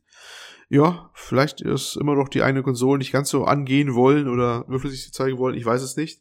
Aber mal sehen, ob es sich da so tut. Momentan ja eher eine schwierige Zeit mit Streaming, mit den ganzen Einschränkungen in den Netzen und hast du nicht gesehen. Wegen Corona, da ist es wieder, ne? Mhm. So, und eine kurze Sache noch zum Schluss. Der Rest fand ich jetzt nicht so erwähnenswert mit irgendwelchen Updates von, äh, wie heißt Sea of Thieves oder so. Das schenken wir uns an dieser Stelle. Ja. Äh, The Last Campfire fand ich nur ganz sympathisch. Das ist ein Third-Person ja, Fantasy-Adventure-Game von äh, den No Man's Sky machen Hello Games. Das ist Ach, ein kleines Team. Es? Das ja, das ist von denen. Oh, okay. Ja, es ist von denen. Wohl ein kleines Team innerhalb des Teams. Das das wohl ah, als ja. Herzensprojekt irgendwie hatte. Äh, erste Frage, gibt's Multiplayer? Wie kommst du darauf, dass es Multiplayer haben sollte? Ach so, also, ach so, also ist, ah. der wird, wird, wird, der fünf Jahre später im Patch nachgeliefert. Nein, also ähm, sorry, äh, ja, man muss ab und an mal wieder drauf rumreiten. Du musst immer diese Wunde rumrühren bei Hello Games dann auch, ne? Dass die dann, Na klar. Ja, das ist glaube ich ein wesentlich kleineres Projekt. Es ist so, ja, wenn ich vergleichen soll, die Grafik ist so ein bisschen so hm, Journey, ne? Ich weiß nicht. Also es ist so, so, so eine kleine Figur, so ein Ember, ne? Nennt sie das wohl? Mhm. das sich auf eine Reise begibt und aus dem Off erzählt immer eine, so eine Erzählerin, was er denn tut und sowas. Das ist auch nicht ja. gerade Neues, hat es ja schon ein paar Mal gegeben, mit dem Erzähler aus dem Off, ne? Ähm, äh, ja. Ja, es, es wirkt sehr Indie-mäßig eigentlich. Ja, Deswegen genau. habe ich auch nicht gecheckt, dass das Hello Games ist. Das wäre irgendein Indie-Entwickler. Die haben ja auch gesagt, die, die komplette Grafik-Art-Geschichte ist von einem Typen irgendwie gemacht worden. Ja, der, ja, ja, genau. Ähm, und, ah, nee, aber es sieht, es sieht putzig aus. Und äh, diese Erzählerin ist äh, ähm, sehr ja, hat, hat eine recht exotische Stimme, würde ich mal sagen, so ein bisschen. Das kann so sein. Äh, ganz merkwürdigen Akzent, äh, mit dem sie da spricht und so. Und das klingt alles sehr künstlerisch und. Mm, Azi-Fazi. Ja, Azi-Fazi, genau. Aber schön. Mm, äh, aber schön. Kann, kann man ja. sich dann vielleicht mal anschauen. Also abschließend würde ich sagen, so ein bisschen, also der große Hammer war nicht dabei bei dem Xbox-Event, fand ich. Ne? Es ist ein paar kleine ja. Details so drin, aber ansonsten ja, also jetzt äh, das Atemberaubendes war jetzt so für meinen Geschmack jetzt nicht äh, so unterwegs. Wo ich dachte, oh, das wird angekündigt oder sowas, das gab's da irgendwie nicht. Ja, nee, ging mir genauso, war so ein bisschen, ja, ein paar nette Sachen, ähm, aber ja, kann man mal so mitnehmen auf der Seite. Ja. Gut. Gut äh, jetzt haben wir wieder ein Thema für den Olli. Ach, für den Olli. Äh, ja. Es geht wieder los mit Stadia. Was gibt's Neues von, ich, von der Streaming-Form? Ja, ich will mich da kurz fassen. Ähm, Stadia Pro ist jetzt in 14 Ländern für zwei Monate kostenlos erhaltbar. Punkt. So, also der Stadia Pro ist ja der äh, die Ausführung von Stadia, wo man dann immer auch zwischendurch immer kostenlos Spiele bekommt, ähnlich wie bei PS Plus oder sowas, wo man äh, maximal in 4K streamen kann. Und was war noch ein Vorteil? Ich glaube, Surround Sound war noch angemerkt. Ja, da hab ich jetzt so. gleich, und da habe ich jetzt gleich mal eine Frage. Okay. Ähm, also man kriegt kostenlos Spiele mit Pro und dann hieß es ja. ja, okay, man kann die dann in 4K streamen, aber es hieß ja auch, wenn dann der Pro-Account nicht mehr gültig ist, kann man sie nach wie vor streamen in HD.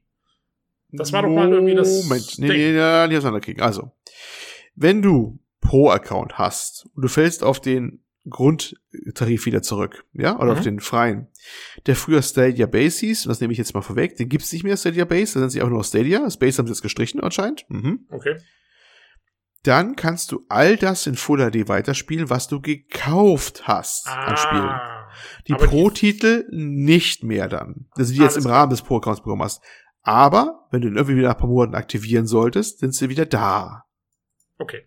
Also so um, haben wir es ähm, gelöst. Mhm. Ja, also das bedeutet quasi, du kannst das Ding jetzt zwei Monate nutzen, aber du kannst dann nicht diese ganzen Spiele, die du da irgendwie absahnst, dann einfach auf ewig weiterspielen. Äh, das Nein. Nicht. Nein. Okay. ähm, es ist immer noch offen, finde ich, was denn jetzt mit Stadia Base eigentlich ist. Sie haben eigentlich jetzt quasi, was sie gemacht haben, ist ja, du kannst das Stadia Pro einfach so jetzt machen, ne? Hast aber natürlich keinen Chromecast, wenn du nicht einen liegen hast und hast auch keinen Stadia Controller, den du liegen hast, ja? Ja, aber du kannst am PC zum Beispiel verwenden. Du kannst am PC spielen, das ist richtig, über den Chrome Browser, das geht nach wie vor. Du kannst da ähm, deinen dein normalen Controller nehmen, das geht dann auch. Aber ganz ehrlich, äh, ich sag's gleich, ich finde, dass am PC spielen, das sieht irgendwie, irgendwie komisch aus bei Stadia. Ich weiß nicht warum, ich finde es ein bisschen milchig, ein bisschen unscharf. Das liegt nicht nur am Full HD. Ich habe ja bei Shadow, was ich ja früher viel benutzt habe, ähm, auch auf eine Full HD gespielt und es sah wie knackiger aus. Ich weiß es nicht. Also für mich, das Stadia geht dann richtig gut, wenn es über einen Chromecast läuft und wenn Stadia Controller läuft. Das ist so, weiß ich nicht. Das andere ist so so halb gar irgendwie. Äh, okay. Naja, naja. wenn es jetzt, wenn es jetzt umsonst ist, vielleicht werde ich es mal ausprobieren, dann äh, werde ich ja, mal ein Bild machen. machen. Ne? Ähm, wobei jetzt bei Pro ähm, auch wieder halbe Sache. Ich glaube, 4K geht momentan nicht. Sie haben runtergedrosselt auf Full HD, auf ihre Begründung Corona. Okay. Ja, ich habe eh, ich habe keinen 4K-Monitor, insofern ist mir deswegen. Ja, ja. Wollte ich nur mal loswerden. Äh, es gibt übrigens, wenn, wenn ihr es ausprobieren wollt, mal auf dem äh, Chrome-Browser, es gibt ein nettes kleines Add-on, das nennt sich, glaube ich, ich muss mal was mal gucken, wie hieß das hier? Ich glaube Stadia Plus. Ist nicht offiziell von Google, das hat einer programmiert, hat, besser hat er dafür alles irgendwie diverse Tape, Taper Monkey oder wie man es heißt, äh, Skripte zusammengesammelt und zusammengepackt in eine Extension und die äh, peppt das Ganze so ein bisschen auf, die Webseite von Stadia, die sehr basic ist, dass man zumindest sowas hat wie ähm, bestimmte Titel verstecken und, dachte, und ausblenden.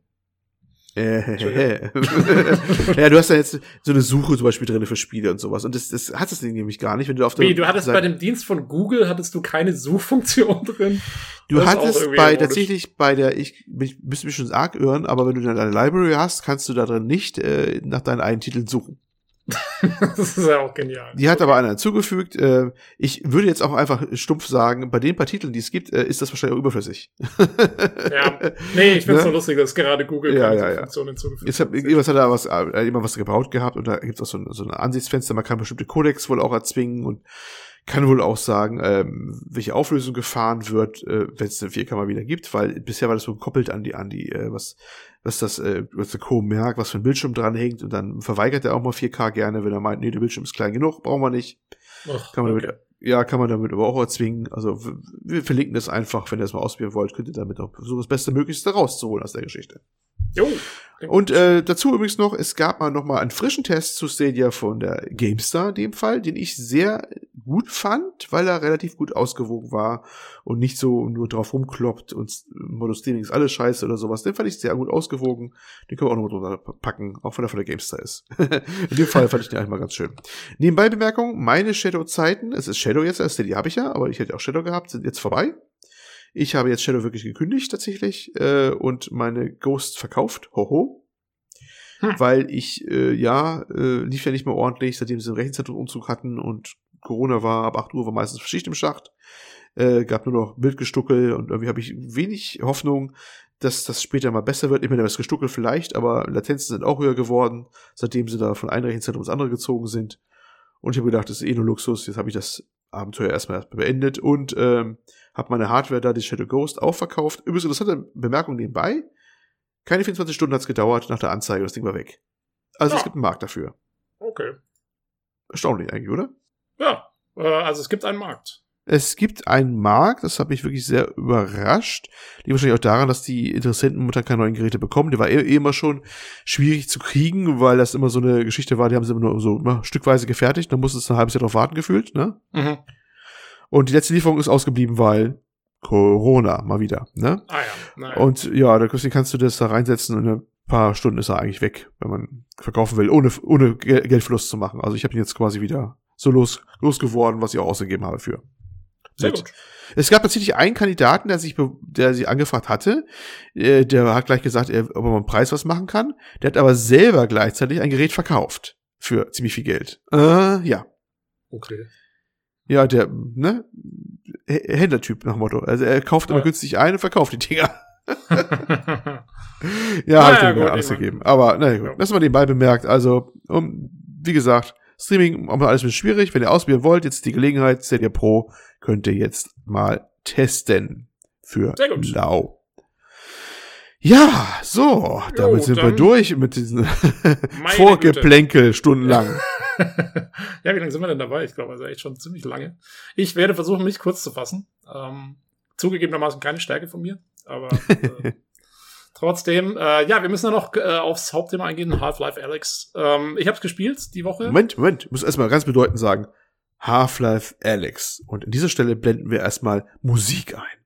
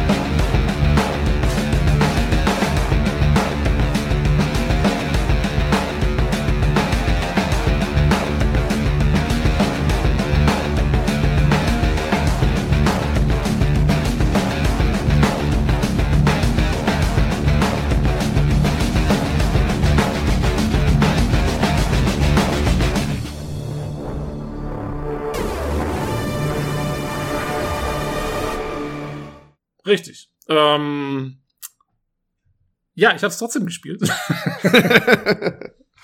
ähm, wo fange ich an? Äh, zunächst, ich habe, äh, ich bin wahrscheinlich, ich würde mal schätzen, vielleicht so zur Hälfte oder so durch. Ähm, also weiter bin ich noch nicht. Man kann, oder zumindest ich kann VR-Titel ja, nicht länger als vielleicht so zwei Stunden oder so am Tag spielen. Dann, dann habe ich eigentlich auch erstmal genug davon und muss das Ding mhm. erstmal wieder abnehmen und äh, was anderes machen.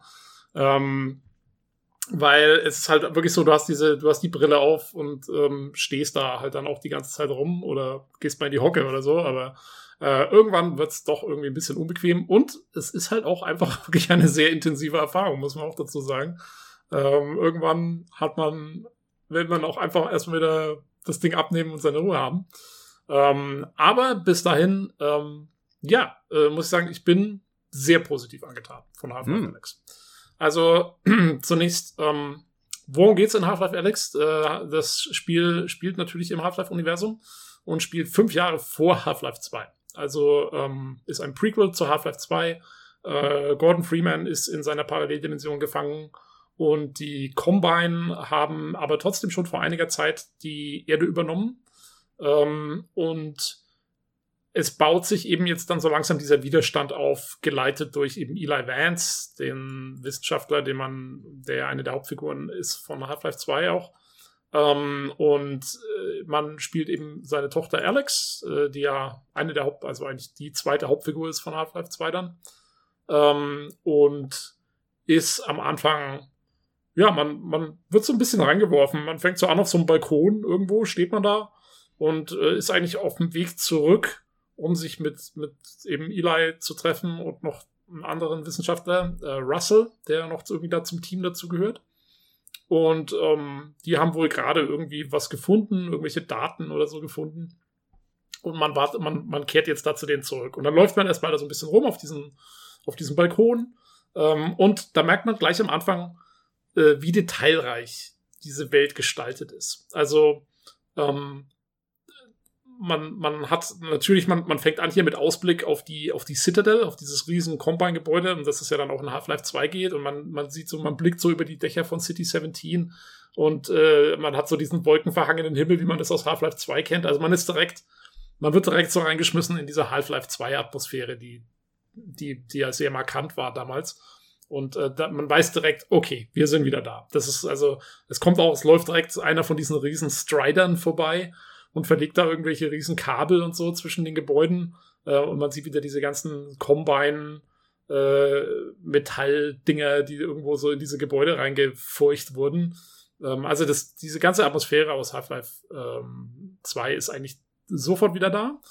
Und dann, ja, kann man da so ein bisschen rumprobieren. Ähm, man hat natürlich seine Controller, die Hände äh, äh, hat man, mit denen kann man die Umgebung beeinflussen und alles Mögliche machen.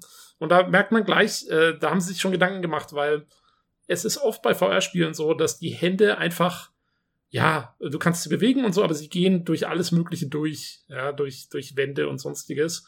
Und das ist hier nicht der Fall. Ähm, hier ist es so, wenn du an ein Gerät, an irgendwie eine Wand oder, oder auch irgendwie, was ist, da steht dann gleich mal so ein Radio rum oder so, wenn du da hinkommst, dann verändert sich Alex Handhaltung so dass die Hände dann so zum Beispiel an die Wand, dass es sich so wie an der Wand anlehnt oder so, oder das so an, anlangt und die Hände passen sich an, an die Umgebung. Das macht wahnsinnig viel aus, finde ich, für die Atmosphäre. Das ist, mich erinnert es an ein äh, Oculus Rift Exklusivspiel, ähm, Lone Echo, wo man so einen Roboter spielt in der Schwerelosigkeit. Das ist auch eins der, so mit der besten VR-Spiele, die ich kenne. Und da ist es genauso, ähm, dass sich seine, dass man, dass die, die Roboterhände und Arme, die man hat, dass die sich so anpassen ähm, und das, das ist schon sehr cool. Also, dass sie das mit eingebaut haben, ist, glaube ich, auch nicht ganz einfach, ähm, das zu programmieren, so dass es gut aussieht und gut funktioniert. Ähm, aber das, das, das geht. Und wie gesagt, man merkt direkt, okay, du kannst wirklich alles aufheben, irgendwelche Aschenbecher oder sonst was. Äh, kannst es durch die Gegend werfen und, und alles Mögliche machen. Du kommst dann in den ersten Raum, den du hast, da ist dann so ein Fenster. Und auf diesem Fenster hat Alex oder wer auch immer vorher da war, äh, hat irgendwas draufgeschrieben, hat es quasi so als Whiteboard verwendet. Ne? Kennst du äh, den Film A Beautiful Mind? Ja. Äh, der, der, malt doch immer auch alles auf die Fensterscheiben drauf. Und genauso ist es da auch. Und dann liegen halt ein paar Stifte rum. äh, so verschiedenfarbige Stifte und du kannst dann so einen Stift aufnehmen und kannst halt selber auch Sachen auf das Fenster drauf malen. Und dann hast du so einen Schwamm und kannst das alles wieder wegradieren und so. Also lauter so, und das bringt halt nichts. Das hat überhaupt keine Bewandtnis. Äh, kein, kein Gameplay, kein gar nichts. Das kannst du einfach so machen, weil es halt passt, weil es halt so sein sollte eigentlich. Ähm, und das sind so Kleinigkeiten, die einen, finde ich, da direkt in diese Welt reinziehen. Also es ist wirklich gut gemacht. Ähm, diese, diese Details. Das fällt echt immer wieder auf auch ähm, teilweise auch was Sounds angeht. Wenn du Sachen wirfst oder so, das hört sich immer genau richtig an, ob das jetzt was Metallisches ist oder ob du irgendwie eine Flasche wirfst, die dann kaputt geht oder wie auch immer. Ähm, ich habe zum Beispiel einmal habe ich eine Spraydose aufgenommen und habe gedacht, ja, okay, jetzt hast du die komische Spraydose in der Hand. Was passiert jetzt, wenn du die schüttelst? Und wenn du die Spraydose schüttelst, dann hörst du innen drin diesen Metall, diese Metallkugel mhm. rum, rumbollern halt, wie das halt bei einer Spraydose ist. Das einzige Enttäuschende war, ich konnte nicht sprühen. Das oh. äh, hat mich, ja, das fand ich schade. Das habe ich jetzt noch erwartet. Aber ähm, nee, abgesehen davon, also da haben sie sich wirklich ganz viel Mühe gegeben. Und äh, dazu mhm. gehört auch die Physik funktioniert sehr gut. Die ist, weil das ist oft ein Problem mit VR-Spielen, ist, dass die äh, Physik einfach entweder zu übertrieben alles durch die Gegend irgendwie kullert oder nichts oder gar nichts irgendwie interaktiv ist. Und das haben sie ja genau hingekriegt. Die, die Sachen fühlen sich richtig an, die fühlen sich, haben die richtige Schwere Du musst auch dann später, wenn du, wenn du auch wirklich fürs Gameplay Sachen durch die Gegend tragen musst oder so, äh, wenn du kleinere Sachen hast, dann kannst du die mit einer Hand tragen und so. Aber wenn du zum Beispiel was Großes wie so ein Fass oder sowas, äh, gibt's ja in Half-Life immer wieder sehr gerne, diese, diese Fässer, die überall rumstehen. Äh, wenn du dann sowas tragen willst, dann musst du schon mit beiden Händen zugreifen und musst die, äh, musst dann das Fass durch die Gegend tragen. Also das, das ist auch äh, sehr schön gemacht. Nicht alle Gegenstände sind immer interaktiv und zerstörbar. Also manchmal merkt man schon, okay, das ist jetzt irgendwas, das ist jetzt nicht dafür gedacht, dass ich es irgendwie hochhebe oder so, und dann geht's halt nicht. Das kommt schon auch immer mal wieder vor. Aber im Großen und Ganzen ist das äh, eigentlich besser als in jedem anderen VR-Spiel, was ich irgendwie bis jetzt gespielt habe. Du kannst zum Beispiel, was mir auch gut gefallen hat, bist irgendwann in so einem Hotel unterwegs und da hängen wahnsinnig viele Bilder an der Wand. Und du kannst diese Bilder, die kannst du erstmal überhaupt, kannst du die abhängen und manchmal ist auch sogar ein kleines Secret dahinter oder so. Ähm, aber du kannst zum Beispiel auch, wenn du eins, ich habe irgendwann eins angestoßen und es ist dann so, das habe ich so hart angestoßen, dass es quasi ähm, halt an seinem Nagel ist es dann so hin und her gewippt, so gependelt. Und dann habe ich es irgendwann so stark angestoßen, dass es sich überschlagen hat, und dann ist es von dem Nagel runtergefallen von der Wand. halt solche Sachen, das ist echt, also da haben sie sich wirklich viel Mühe gegeben, dass das alles genau richtig passt. Und das macht halt, wie gesagt, gerade in VR macht das, macht das echt viel aus. Ähm, jo, aber wie gesagt, äh, dann läuft man da erstmal ziemlich rum und kann halt so alles Mögliche ausprobieren und gewöhnt sich so ein bisschen an die Steuerung und die, die Umgebung. Und, äh, läuft erstmal da unbewaffnet ziemlich lang über irgendwelche Dächer und durch die Gegend und äh, dann kommt der erste NPC und der wird auch von irgendwelchen, dann kommen irgendwelche Combine-Soldaten vorbei gelaufen und, und, und äh, schauen bedrohlich aus und das baut halt erstmal sehr viel Atmosphäre auf. Erinnert sehr stark an den ersten Level von Half-Life 2. Ähm, hast du Half-Life 2 hast du wahrscheinlich schon mal angespielt, oder? Ja, ja, ja, ja. Schon aber lange her, lange her, aber ich habe noch eine ja, grobe Erinnerung. Ja, mhm. Und da läuft man ja auch im ersten Level, läuft man ja auch erstmal nur so durch die Gegend und, und macht eigentlich, also hat ja keine Waffe und nichts und muss erstmal nur irgendwie auch, ähm, ja, im Prinzip gucken, dass man von A nach B kommt und diese Atmosphäre aufsaugt. Und genau das gleiche ist hier auch der Fall. Und dann die erste Szene, die eigentlich so passiert ist, dass, dass der Vater, Eli, den trifft man dann und der wird aber als allererstes mal direkt von den Combine entführt. Und das ist auch dann die erste Aktion, die man machen muss in dem Spiel, ist, man muss den versuchen rauszuhauen und trifft sich dafür mit dem anderen Wissenschaftler, dem Russell. Und der Russell ist auch so dein Begleiter, der hat dann, du nimmst dann so ein Headset auf und äh, stülpst es dir über die Ohren. Und ähm, ab dem Zeitpunkt hast du den halt, ist es immer so der, der bei dir im Ohr ist und der dich immer begleitet und ähm, das haben sie auch ganz nett gemacht. Normalerweise gibt er halt Infos weiter fürs, wo du jetzt als nächstes hin musst oder was du machen musst. Aber es gibt dann später eine Szene, da, da wird es dann sehr dunkel. Und Alex ist halt dann, also Alex spricht, sie ist nicht wie Gordon Freeman, sie hat eine Stimme und sagt was. Und, ähm, und sie sagt dann eben, weil sie dann im Dunkeln ist, sagt sie so, äh, ja, Russell, sag mal irgendwas. Äh, dann will ich hier nicht, weil ich habe Angst und äh, du musst jetzt hier was sagen, um mich abzulenken. Und so kriegt man dann so ein bisschen Hintergrundgeschichte auch mit. Also, weil er erzählt dann irgendwie halt davon, wie die Welt vor der Combine war und was sich alles verändert hat und so. Das haben sie so, so ein bisschen eingebunden. Und Alex, die ja, die ja erst nach der Übernahme durch die Combine geboren wurde, kann sich zum Beispiel gar nicht vorstellen, dass es sowas gibt wie ein Club Sandwich oder sowas. halt irgendwie so, so, so ein paar lustige Dialoge sind dann damit drin. Das ist auch ganz nett. Erinnert sich mich ein bisschen an die äh, Ellie hieß sie, glaube ich, äh, von The Last of Us. Mhm. Weißt du, die auch nichts vor richtig kennt. Ja, genau, genau, ja, so ein bisschen. Also ich meine, das kannte man auch schon aus Half-Life 2, da war, da kam es auch manchmal schon so ein bisschen rüber und hier dadurch, dass es, dass man jetzt halt Alex spielt und da ein bisschen mehr mitbekommt, ähm, ja, kriegt man das halt noch ein bisschen näher mit, wie sie da wirklich unter sehr ungewöhnlichen Umständen aufgewachsen ist und so.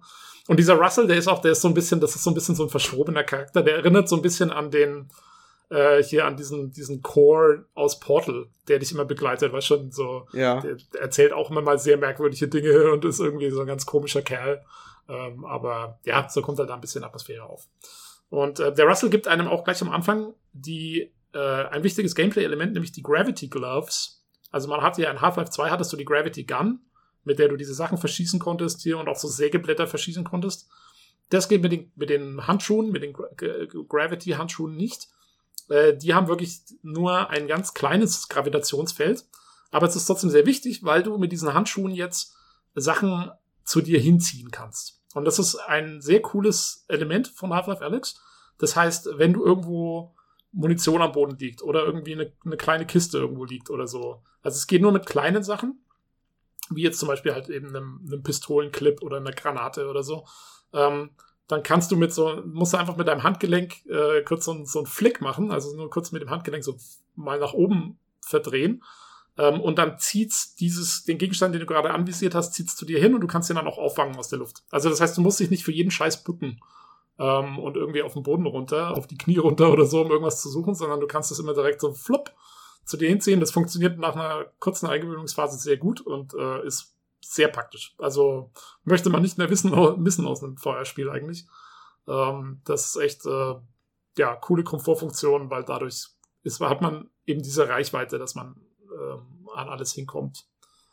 Und ähm, ja, so dauert es eine ganze Weile. Ähm, ist man da unterwegs, bis man mal dann auch seine erste Pistole bekommt.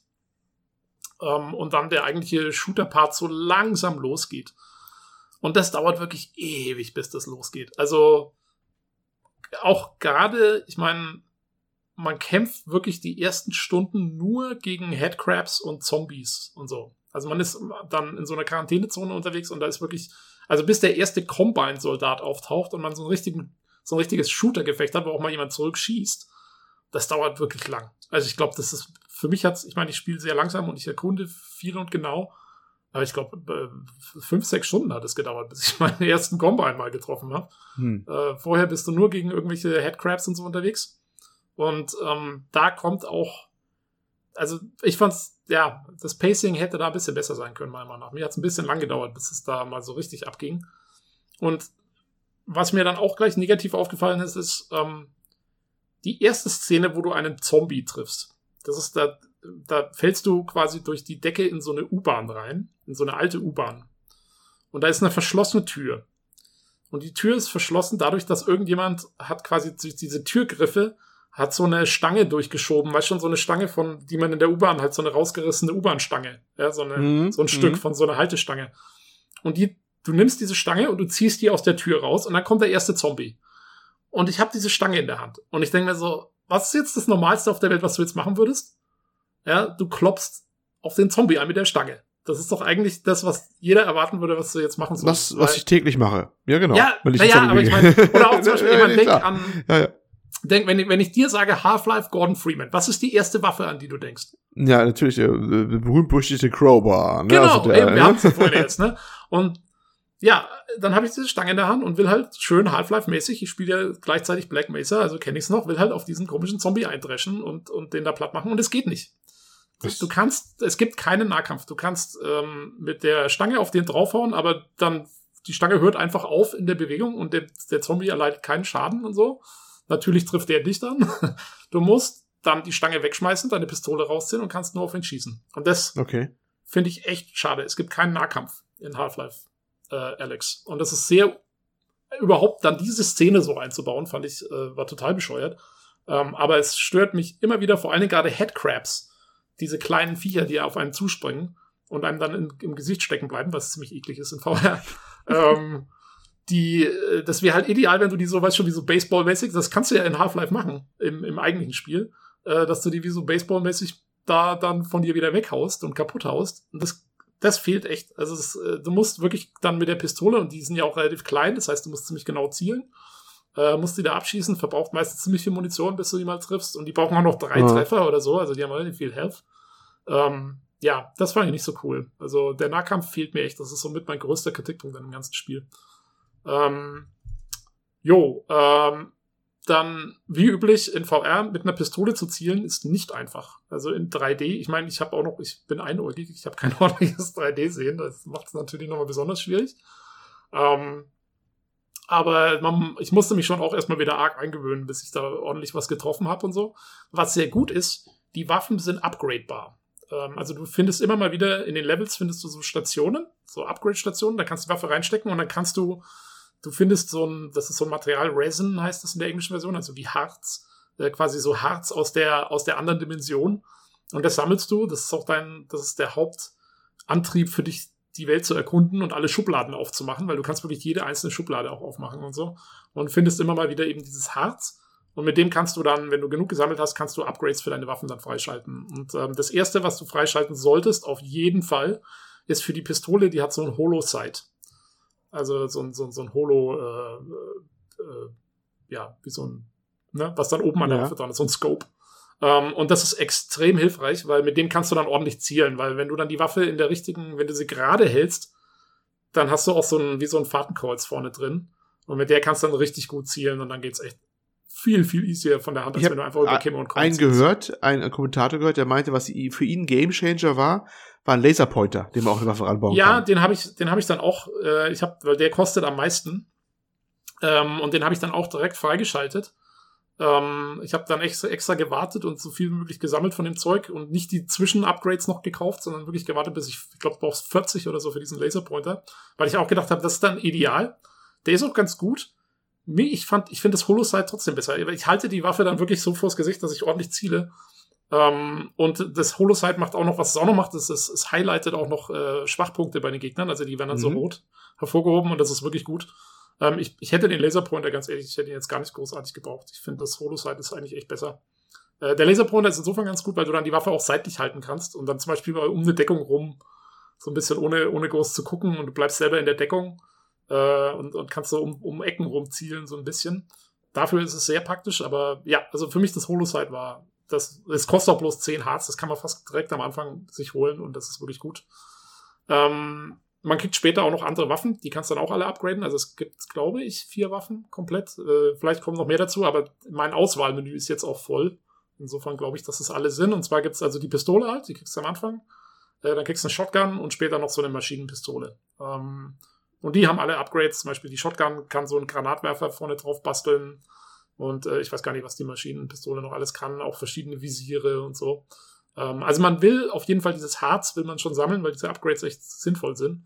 Ähm, und es ist schon gut, wenn man da welche drauf bauen kann. Ähm, und ich habe, also ich glaube nicht, dass man genug Harz kriegt, um alles zu kaufen. Ich könnte mir vorstellen. Oder wenn dann vielleicht erst ganz am Schluss. Aber man will, man will auf jeden Fall immer dieses Zeug sammeln.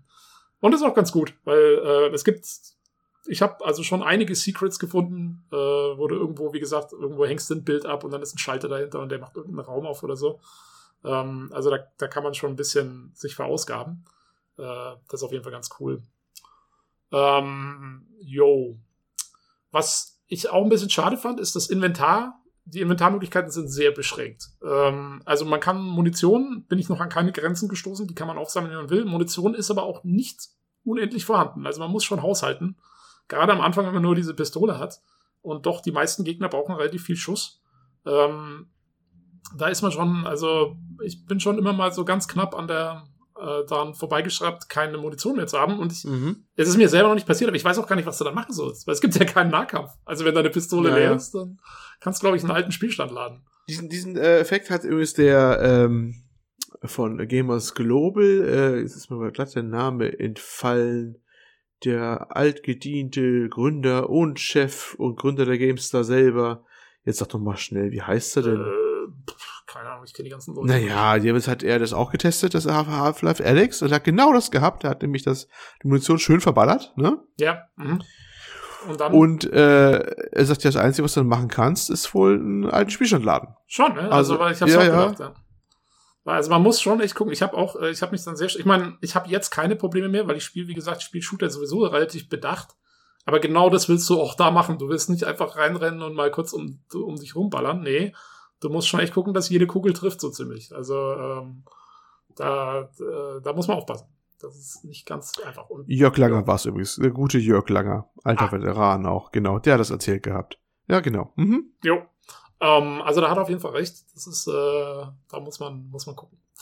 Ähm, und äh, genau, und äh, du hast also das einzige Inventar, also Munition kannst du aufheben, so viel du willst, und dieses Harz kannst du auch, das ist ganz cool, du hebst es einfach auf oder flickst es halt zu dir hin mit diesen Handschuhen und steckst es einfach über deine Schulter quasi in deinen Rucksack, so ungefähr. Ne? Mhm. Ähm, und ähm, dann musst du auch, wenn du die Pistole, wenn deine, wenn dein Magazin leer ist, dann musst du einen Knopf drücken auf deinem Controller, dass du das leere Magazin ausstößt.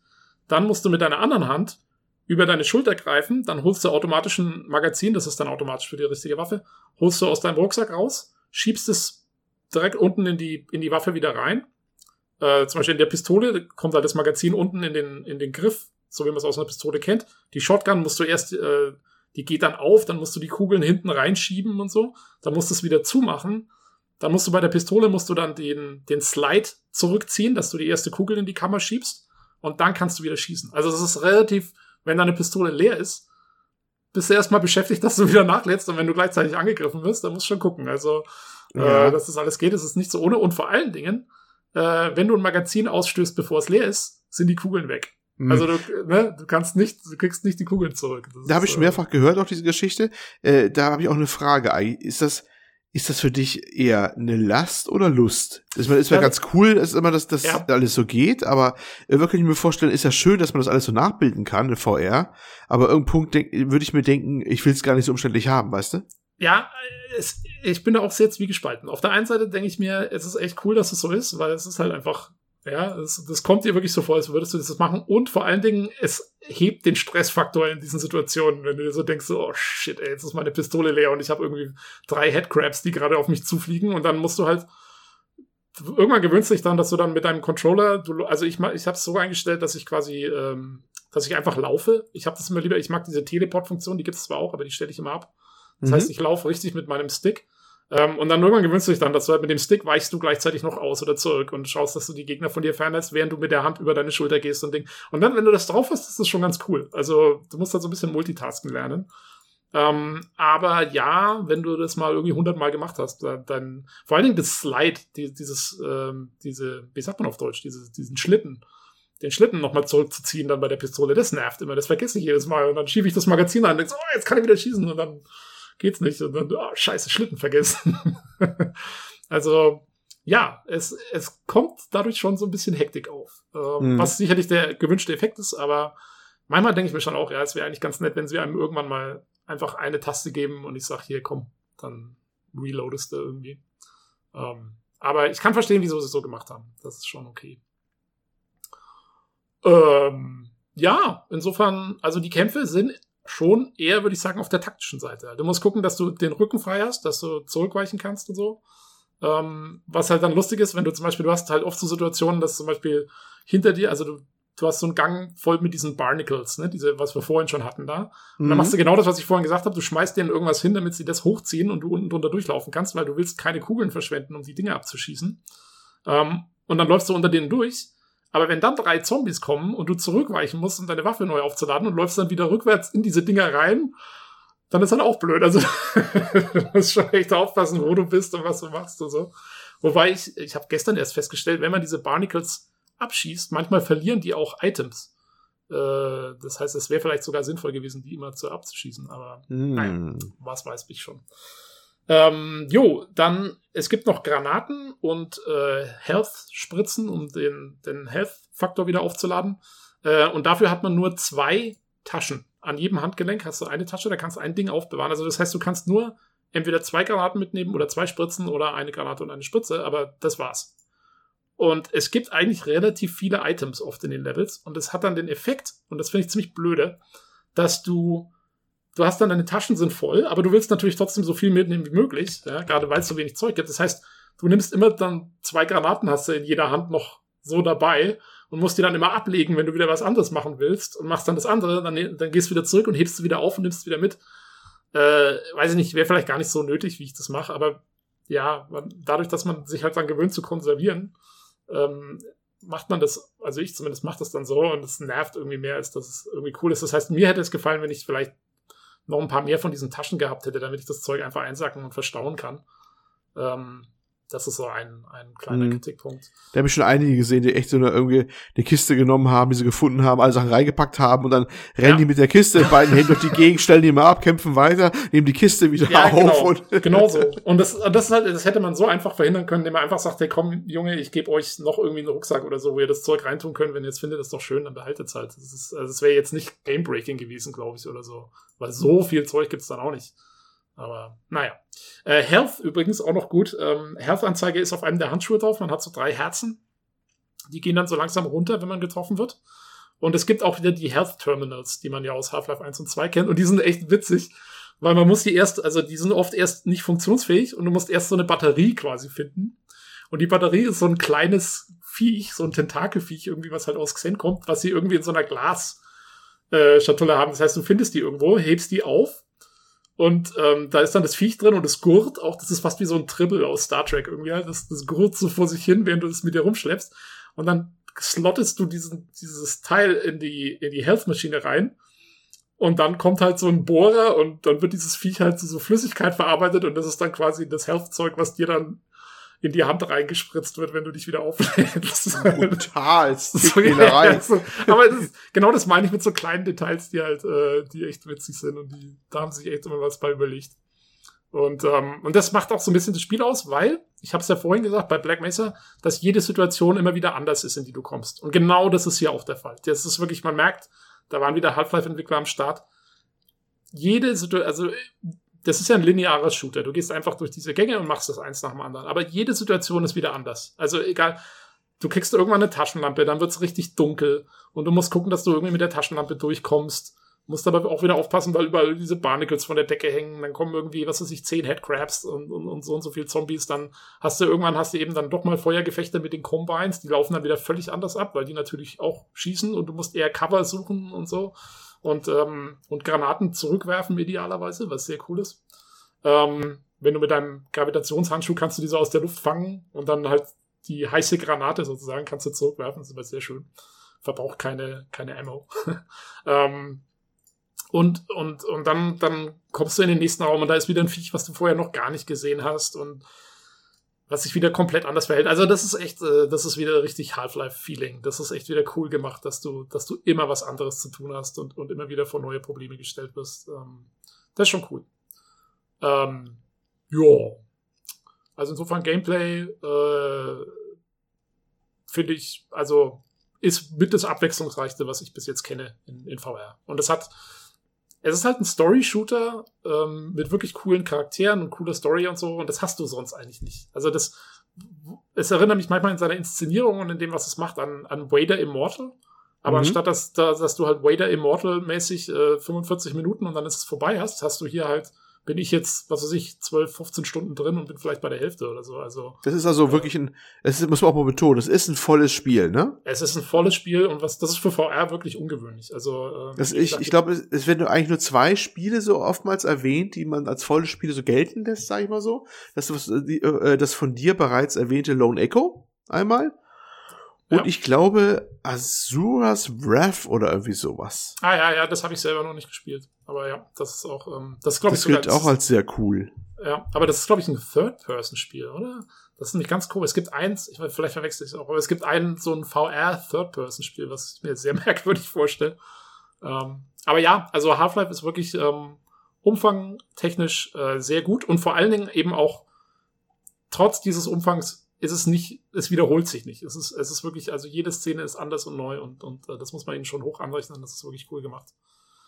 Ähm, jo, äh, zur Technik kann ich noch was sagen. Äh, grafisch gesehen, ich find's, ja, also es ist, es ist für ein VR-Spiel ist es top-notch. Ähm, Im Vergleich zu natürlich jetzt anderen Grafikmonstern, äh, ja, kommt es gerade so an den AAA-Standard hin, finde ich. Also ähm, es sieht halt schon besser aus als Half-Life 2, aber es ist jetzt, sagen wir mal, ja, äh, Es, es ist halt auch der VR-Geschichte wahrscheinlich geschuldet, dass sie da nicht komplett über Bord gehen konnten mit Grafik und so.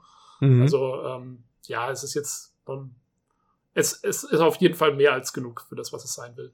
Ähm, wie gesagt, hervorzuheben, die, die Physiksimulation fand ich sehr cool. Wie gesagt, macht es noch schlimmer, dass es keinen Nahkampf gibt, ähm, weil das hätte da wirklich hundertprozentig reingepasst. Ich habe irgendwo im Internet gelesen, sie wollten keinen Nahkampf machen, weil sich das immer blöd anfühlt oder so, aber kann ich überhaupt nicht nachvollziehen. War fand ich eine ganz komische Entschuldigung. Wenn sie einen zweiten Teil machen, auf jeden Fall Nahkampf rein. Äh, wie gesagt, Sound habe ich schon angesprochen, die Hände habe ich schon angesprochen. Ähm, Performance ist bei mir super. Ich habe ähm, eigentlich immer so 70 bis 90 FPS unter absoluten Ultra-Settings. Ich kriege am Anfang, wenn ich das Spiel starte, kriege ich immer eine Meldung, dass meine Settings zu hoch sind.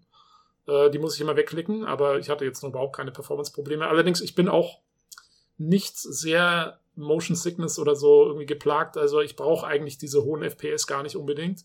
Äh, mhm. Äh, andere Leute hätten vielleicht lieber um die 100 FPS oder so, damit das wirklich gut läuft. Die müssen dann vielleicht ein bisschen runterdrehen. Und ich habe halt, ich meine, meine Hardware hier ist zurzeit, äh, ja, das ist halt eine ATX 270 und äh, was weiß ich, ein Risen 3800X. Also es ist relativ neues Zeug. Ähm, damit läuft es einwandfrei. Und ich habe keinen einzigen Bug gefunden bis jetzt. Äh, was echt cool ist. Also irgendwie jetzt großartig irgendwelche Fehler oder so. Nee, war nix. Dein Headset ist was, ein, ein Oculus Quest oder? Genau, mein, äh, mein Headset ist ein Oculus Rift. Ähm, Ach so. Mhm. SCV2 oder wie es heißt. Also nicht das neue, nicht das Rift S, sondern noch das alte. Ähm, ja, äh, also damit läuft's einwandfrei. Ich meine, ähm, also kein, kein Index vonnöten zwingend und. Nee, ich glaube, ist ja sowieso nicht. Das läuft auf allen gängigen Headsets. Ähm, ich meine, Index ist sicherlich, ja, da hast du halt dann noch mehr Field of View und so und das ist wahrscheinlich geiler. Aber ich finde, also für mich ist das voll ausreichend, was ich da habe. Ähm, aber das ist ja sowieso, ich meine, es wird sich jetzt keiner, glaube ich, der schon ein Headset hat, ein neues kaufen. Aber mhm. äh, es läuft auf der alten Rift auf jeden Fall. Ähm, es läuft auch mit der, mit der Vive und den ganzen anderen Dingern. Ähm, das ja, war jetzt überhaupt kein Problem. Und mhm. ich spiele es mit, mit, ich habe die Kopfhörer abgebaut von dem Headset und spiele es mit meinen Bluetooth-Kopfhörern, das geht auch gut. Ähm, insofern alles gut. Ach ja, ein Kritikpunkt, den ich hier noch äh, aufgeschrieben habe, den ich fast vergessen habe. Ein Nachteil finde ich ist, ähm, was sie ein bisschen blöde ge gelöst haben, ist die Steuerung für die Waffenauswahl, weil ähm, du hast einfach, du drückst den, den rechten Stick, also mal, du wählst am Anfang die Waffenhand aus, da kommen wir gleich nochmal drauf. Äh, und von deiner Waffenhand drückst du dann den Stick runter und dann kriegst du so ein Menü und kannst dann auswählen, was will ich haben äh, Pistole, Shotgun, Machine Gun oder Multitool, auf das müssen wir auch gleich noch zu sprechen kommen. Ähm, und dann hast du das Ding einfach in der Hand. Finde ich sehr schade. Andere Spiele haben ja schon längst diese Sachen gemacht, dass du wirklich ein Holster hast. Also ich habe ja vorhin schon mhm. gesagt, wenn du, wenn du Zeug einsammelst, tust du es einfach über die Schulter und dann ist es in dein Backpack. Ähm, und da ziehst du ja auch die Magazine raus. Es wäre überhaupt kein Problem gewesen, dass deine Pistole halt wirklich an einem Holster an deiner Seite ist und du die da rausnehmen kannst. Das haben andere Spiele auch schon gemacht. Das fand ich sehr schade, dass sie das hier nicht haben. Das finde ich immer ist noch so ein äh, Immersivpunkt. Und der fehlt hier. Dieses Menü auswählen fand ich nicht so cool. Ähm, ja, ist aber natürlich ein relativ kleiner Kritikpunkt. Me meckern auf hohem Niveau. Mhm. Ähm, was ich eben fast auch vergessen habe, ist dieses Multitool. Äh, du hast dieses Multitool und mit dem löst du auch Puzzles. Es gibt relativ viele Puzzles in diesem Spiel. Also, das sind teilweise Umgebungspuzzles, wo du irgendwelche Sachen äh, mit der Physik auch machen muss, wieder, wie man es aus Half-Life 2 eigentlich kennt, ja, dass du irgendwo ein Fass irgendwo runterschmeißen musst, damit es irgendwo draufknallt und dann wieder was anderes passiert. Oder es sind auch mit diesem Multitool löst du so direkt wie so Minispiele. Ähm, zum Beispiel, du musst oft das so an so Wänden lang gehen und so Kabel finden. Das wird übrigens wahrscheinlich auch unser Cover werden dieses Mal, äh, wo wir das sehen äh, von unserer Folge, weil der Sugi slash Robert hat uns ein cooles mhm. Cover gemacht für genau. Half-Life Alex. Ähm, und da könnt ihr das direkt sehen, äh, wie, wie das aussieht, wenn man dieses Multitool verwendet und da diese Verkabelungen findet und dann halt einfach so Kabel verdrehen muss, äh, um dann irgendwelche Leitungen zu aktivieren und zu deaktivieren. Das Coole ist, ich hatte eine, eine, ein Puzzle mal, ähm, da musste bin ich halt auch so, habe ich dieser, dieser Leitung gefolgt und habe halt so eins nach dem anderen immer die Dinge aktiviert, damit diese Leitungen sich eingeschalten haben. Und dann, wenn du aber nicht aufpasst und quasi nicht das Ganze rückwärts machst, sondern das vorwärts machst, dann aktivierst du irgendwann eine Leitung, die einen Alarm aktiviert und dann kommen halt noch mehrere Gegner und, und, und, und schießen auf dich. Also so lustige Sachen haben sie eingebaut. Ähm, und es gibt halt, ähm, vor allen Dingen, wenn du so Truhen aufmachen willst oder so Wand, Wandschränke und so von den Combines, dann musst du wie so Schlösser knacken und das sind dann auch so, das sind wie so holographische Minispiele, wo du irgendwie so einen, einen Punkt irgendwie durch so sich andere bewegende Punkte durchleiten musst, ohne sie zu berühren und so Sachen. Ich fand es relativ schwierig, ohne 3D sehen teilweise. Ähm, ist vielleicht für andere einfacher. Aber ja, da haben sie halt so ein bisschen Zeug eingebastelt, ähm, was man noch. Das meiste ist optional, ähm, aber wenn man die Items haben will, die halt nicht ganz unwichtig sind, sollte man das schon machen. Und ähm, ja, das kommt noch so mit dazu. Ähm, und wie hast du jetzt das gespielt? Hast du das jetzt im Stehen gespielt, im Sitzen? Du hast ja gesagt, du hast mit dem Stick äh, hast Man bewegt. kann es im Sitzen spielen, es hat Optionen dafür, aber ich habe es auf jeden Fall im Stehen gespielt, würde ich auch jedem empfehlen. Das ist sehr viel immersiver, es so zu spielen. Und du kannst natürlich viel besser im Stehen auch Cover nutzen. Zum Beispiel, also mhm. was ich halt mache, ist, ich stelle mich dann hinter eine Säule, wenn irgendwo ein Combine ist und schaue dann wirklich nur so, ja, so ganz so äh, äh, vor, so dass ich kaum kaum ein Ziel biete und und ähm, schieße die dann ab mit meiner Pistole äh, so gerade so um die Ecke rum und so Sachen. Das kannst du im Sitzen, glaube ich, ganz schlecht machen. Ähm, und dann ist es auch so, du gehst durch. Half-Life hatte schon immer auch so ein bisschen so Horror-Elemente gehabt. Das kommt hier ja. auch öfters mal vor. Das heißt, du bist zum Beispiel einmal bist du in so einem Hotel, das ist so komplett überwuchert von so Alien-Flora. Und, ähm, und da, das ist alles so zugewachsen und du musst dann teilweise durch so ganz zugewachsene Gänge durch, wo nur noch irgendwie ein Spalt offen ist und dann musst du halt in die Hocke gehen, musst da, damit du da überhaupt durchkommst, weil sonst bleibst stecken. Ähm, und und äh, ja, so lauter zu sagen, also ich würde es auf jeden Fall, wenn einer irgendwie Room Scale aufbauen kann, ähm, das bringt's schon. Also in dem Fall. Ich habe auch, ich habe drei Sensoren, das heißt, ich kann 360 Grad mich drehen und so. Äh, das ist schon, das macht einiges aus, glaube ich. Also äh, das würde ich auf jeden Fall empfehlen, wenn es irgendwie geht äh, wie gesagt, sitzen geht, aber es ist, ja, glaube ich, halb so cool. Hm. Äh, manche haben ja auch diese Teleport-Funktion benutzt, die auch immer bei solchen Spielen auch mal eine gängige Methode ist, ne, falls genau, sehr also schnell die, schlecht die wird. Die Teleport-Funktion gibt's natürlich. Ja. Äh, ich, ich laufe immer lieber direkt, weil für mich ist das sehr viel, es ist ja hauptsächlich für Leute, die wirklich mit Motion Sickness Probleme mhm. haben. Für die ist es natürlich besser. Ähm, was ich, was man trotzdem hat dann, wenn man normal läuft, ist, man hat, wenn man den Stick, den einen Stick zu sich zurückzieht, dann hat man so eine Sprungfunktion, dass du quasi dann siehst, wo du jetzt hinspringen würdest. Also, äh, und dann kannst du quasi über Abgründe springen und so auf die Tour. Das erfordert aber kein Geschick, weil das erfordert eher so, du, du siehst einfach, wo du hin, hinspringst und dann bist du, teleportierst du dich auch mehr oder weniger dahin. Funktioniert aber ganz gut. Ähm, so. Also Steuerung, insofern von der Bewegung her, das passt alles. Hat man sich auch schnell dran gewöhnt, ist relativ Standard. Jo. Äh, da wollen wir den, die Frage von Frank, unserem Hörer, nicht vergessen. Genau. Der hat nach Links, ja, nach einem Linkshänder-Modus gefragt, weil er meinte, er, er könnte sich vorstellen, ist ein bisschen schwierig, äh, wenn man jetzt die Waffe in der anderen Hand quasi hat, also eigentlich in der starken Hand, ne?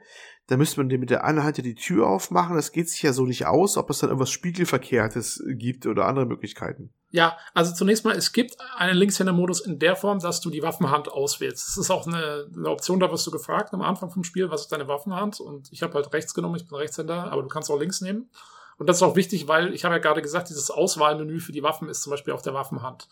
Und ähm, das heißt, du willst auf jeden Fall äh, und du kannst auch, ich glaube, du kannst in diesem Spiel die Waffe nicht einfach in die andere Hand nehmen. Das geht nicht. Die Waffen sind fest. Während alle anderen Gegenstände kannst du natürlich ähm, von Hand zu Hand übergeben und so, aber bei den Waffen ist es tatsächlich, die sind fest. Und, oh, ganz kurz, ich will kurz unterbrechen. Ich weiß nicht, ob ihr es hört, aber jetzt hier ist gerade 7 Uhr abends. Und äh, hört ihr das im Mikro? Irgendwelche, weil die Leute klatschen hier gerade alle und schlagen alle Töpfe aufeinander, äh, weil oh. 7 Uhr abends ist immer die, ähm, ist die Bedankung bei den Krankenwagen und den, oh. ähm, und den Ärzten. Live, live so. eine Farbe in New York jetzt wieder. Ja, das ist echt immer, also das finde ich immer sehr schön. Ich mache auch ab und an selber mit, auch wenn ich zu einem Innenhof raus wohne. Sorry, wollte ich kurz einwerfen. Ähm, äh, wo war ich? Ah ja, genau, Waffenhand. Ähm, du kannst die, die Waffe ist fest, also das heißt, die kannst du nicht einfach in die andere, andere Hand geben, während die anderen Gegenstände kannst du das machen. Ähm, aber du wählst sie aus und dann hast du die Waffe halt in der linken Hand. Und ich habe jetzt auch, also er, er meinte ja, er will auch wissen, wie es ist mit Türen. Mhm. Ob die dann spiegelverkehrt aufgehen oder so. Und ich habe äh, ihm noch geschrieben gehabt im Discord, dass die meisten Türen schon rechtsrum aufgehen, also passend für Rechtshänder. Das muss ich zurückziehen, die Aussage. Ich habe nochmal extra drauf geachtet jetzt beim Weiterspielen.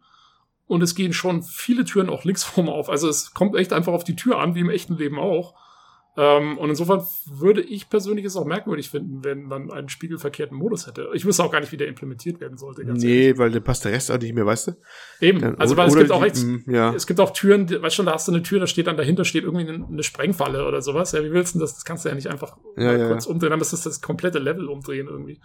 Ähm, also, nee, das gibt's nicht, aber wie gesagt, Türen gehen teils links, teils rechts auf und ich hatte auch nicht das Bedürfnis, großartig jetzt irgendwie die Tür so halb aufzumachen oder so. Das, ich hatte noch keine Situation, wo es jetzt irgendwie so gewesen wäre, dass ich die Tür groß fürs Cover nutzen muss. Das kann natürlich noch kommen.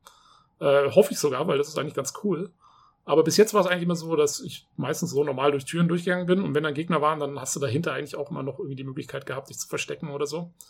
Ähm, ganz witzig bei Türen übrigens ist es so, äh, die meisten Türen sind normale Türen mit Türklinke und ähm, du musst, wenn die Manchmal sind sie nur angelehnt, dann kannst du direkt so aufstoßen. Oder sie sind wirklich zu, dann musst du auch wirklich erst die Türklinke runterdrücken und dann kannst du aufmachen und so. Also das ist schon alles ziemlich genau übernommen.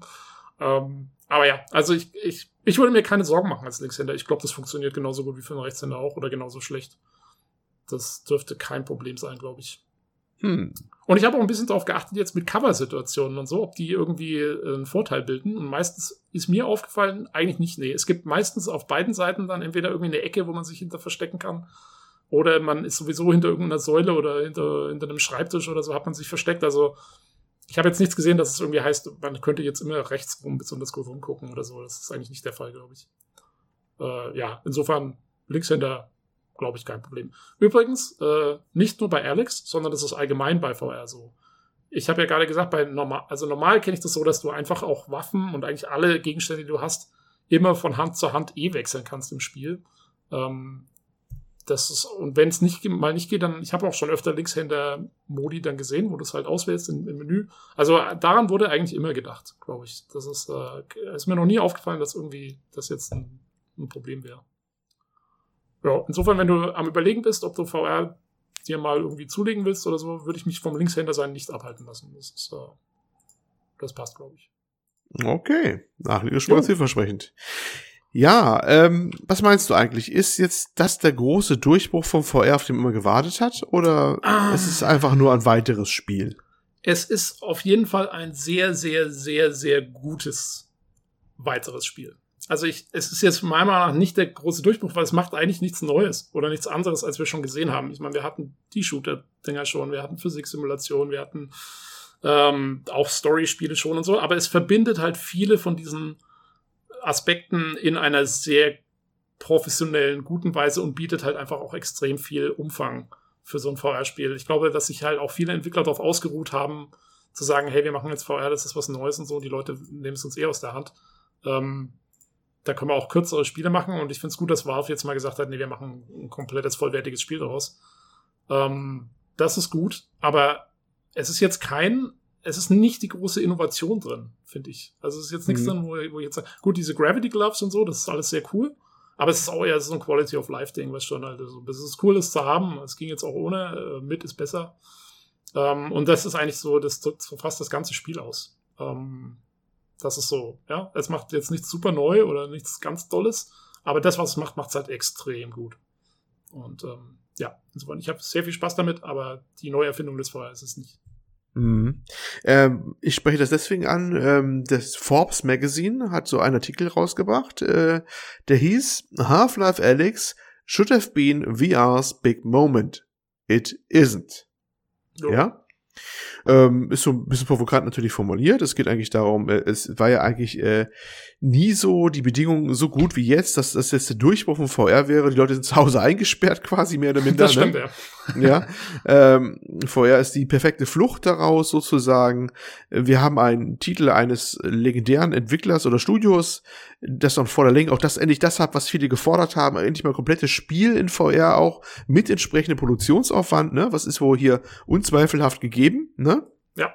Das auf jeden Fall. Und äh, er meinte eigentlich, es, es reden jetzt schon eigentlich relativ wenig Leute wieder drüber und die Zahlen waren eh nicht so berau also nicht so Hammer. Hat dich das überrascht? Äh, hättest du gedacht, es wären mehrere oder würde mehr bewegen draußen oder denkst du, es ist so im Rahmen dessen, was man hätte erwarten können?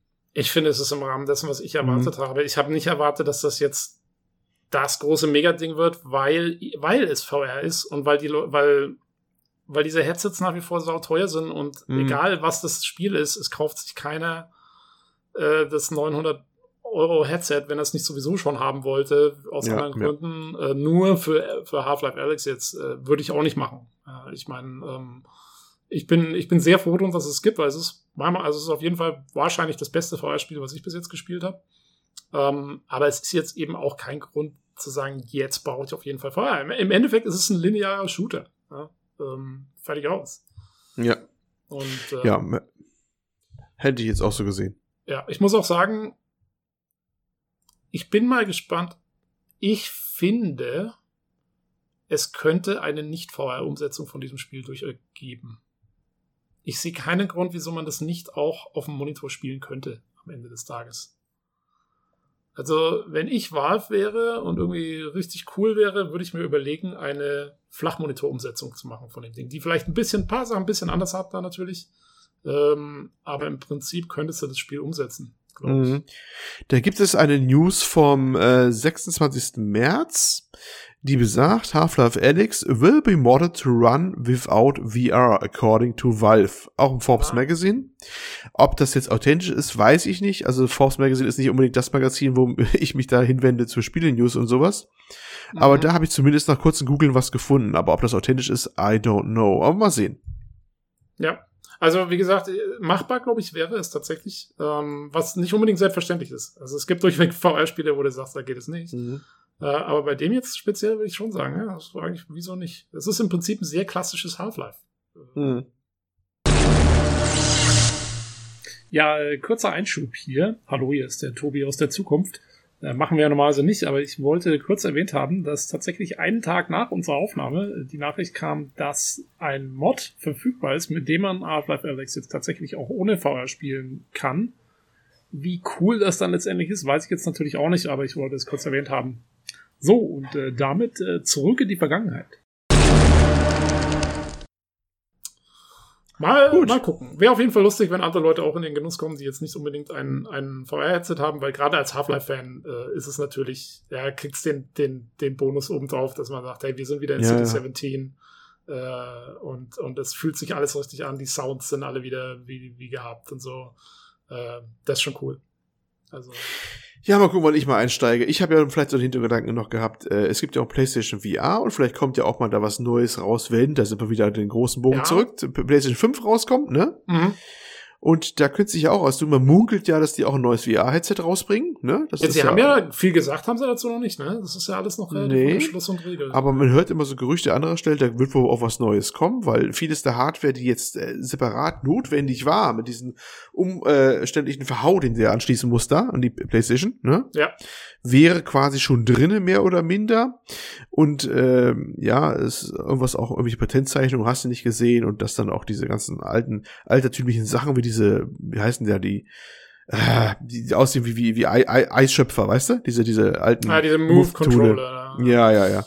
Nee, das ist ja das, da hat sich wirklich ja einiges getan, weil äh, du brauchst ja zum Beispiel, also wenn du jetzt die neue Rift hättest, die, die S, die ich noch nicht habe, bräuchtest du ja diese ganzen extra Kameras Ja, und ja, so ja. schon mal gar nicht mehr, weil das macht das Headset selber. Du brauchst ge- eigentlich auch gar keine Controller mehr, weil sie inzwischen Handtracking so drauf haben, Mhm. dass, dass du direkt einfach nur deine Hand ausstreckst und das Ding weiß, was du machen willst. Also das ist schon sehr viel einfacher geworden und sehr viel kundenfreundlicher und ich glaube schon, ja. Also wenn sie schlau sind, dann machen sie da was Cooles draus. Ähm, wieso nicht? Ich meine, jo. Ja. Gut. Schöner Schusssatz. Also, Half-Life Alyx. Jo, Half-Life gewesen. Ein schönes Beispiel für Half-Life-Fans im Speziellen, eigentlich aber auch für alle anderen. Ähm, aber auch wirklich nichts, was jetzt das Rad neu erfindet. Okay. Gut, mit diesem Schlusssatz würde ich sagen, lassen wir es auch bewenden für heute. Lange Folge geworden. Richtig. Und das nächste Mal hoffentlich wieder mit dem Lukas. Ja, der kann uns wieder äh, nach vorn spurten. Ja, ja. Der kann jetzt wieder aus seinem seine, seine Abgrund, wo abgetaucht ist, wieder auftauchen. Wir, kon wir, wir, konnten, wir, konnten ja diesen, diesen Deep Dive in Star Trek PK eh nur machen, weil Lukas nicht da war. Ja, sonst, wäre uns genau. das, sonst wäre uns das nie erlaubt worden. das wäre sie erlaubt. Wir haben eigentlich gekapert, diese Folge Im jetzt. Prinzip, ja. Mal gucken, wir dürfen uns wahrscheinlich noch was anhören nächstes Mal. Ja, wahrscheinlich. Also die nächste Folge nur mit Lukas und dann auch Genau. nie wieder mit uns. oh je, naja. Mission accomplished. Also, Mission, Mission accomplished, ja, wir haben das ausgeführt. Wunderbar. Ja, Gut, wenn ihr auch mal wieder schräge Themen reinbringen wollt oder sowas hier vielleicht bei uns, ne? Wenn der Lukas nicht da ist, dann geht das. Ja. Dann, dann genau. e-mailt uns an äh, pcgcpodcast.gmail.com. Richtig. Oder schaut mal im Forum von der guten alten pcgames.de Seite vorbei. Im Forum unter der Rubrik Videospiel allgemein, da gibt's einen Thread, da heißt PC Games Community Podcast, da findet ihr uns auch. Auf Spotify auch findet ihr uns auch und dort findet ihr auch wiederum den Link auf unseren Discord und das ist dann fast das Wichtigste überhaupt. Äh, auf dem Discord ist auch schon einiges los mit unseren ganzen Rubriken und so. Da tauschen wir uns immer fleißig auch aus und Themenvorschläge werden da gehandhabt und hast du nicht gesehen, kann ich nur sehr empfehlen. Da ist auch schon einiges los mittlerweile, ne? Wir haben immer schon zwischendurch schon mal ordentlich diskutiert ähm, Wechselintensität, aber kommt, aber kommt vor, kommt vor, ja, ist so. Und genau. äh, ja, nicht ganz so beliebt, aber auch vorhanden ist äh, Twitter auf äh, @podcastpcgc. Ja, bisschen andersrum, aber den gibt's auch noch. Ja, und das waren glaube ich alle Möglichkeiten. Heute mal relativ fehlerfrei runtergenudelt hier das ganze Mal die ganze Option. Jo. Erstaunlich, bin stolz auf mich. Äh, ja, das ist es gewesen. Dann äh, herzlichen Dank, Tobi, dass du da warst. Ne? Äh, ja, vielen Dank, dass äh, du da warst. Äh, wir danken uns gegenseitig und allen. Super. Äh, Sollen wir noch sagen, danke, Lukas, dass du nicht da warst, dass wir es nachher nicht klar machen konnten? genau. Make it so. Ne? Make it so, äh, ja, genau, make it so. ja, und äh, sagen wir dann bis zum nächsten Mal wieder hier im PC Games Community Podcast und äh, bis denn. Tschüss. Tschüss.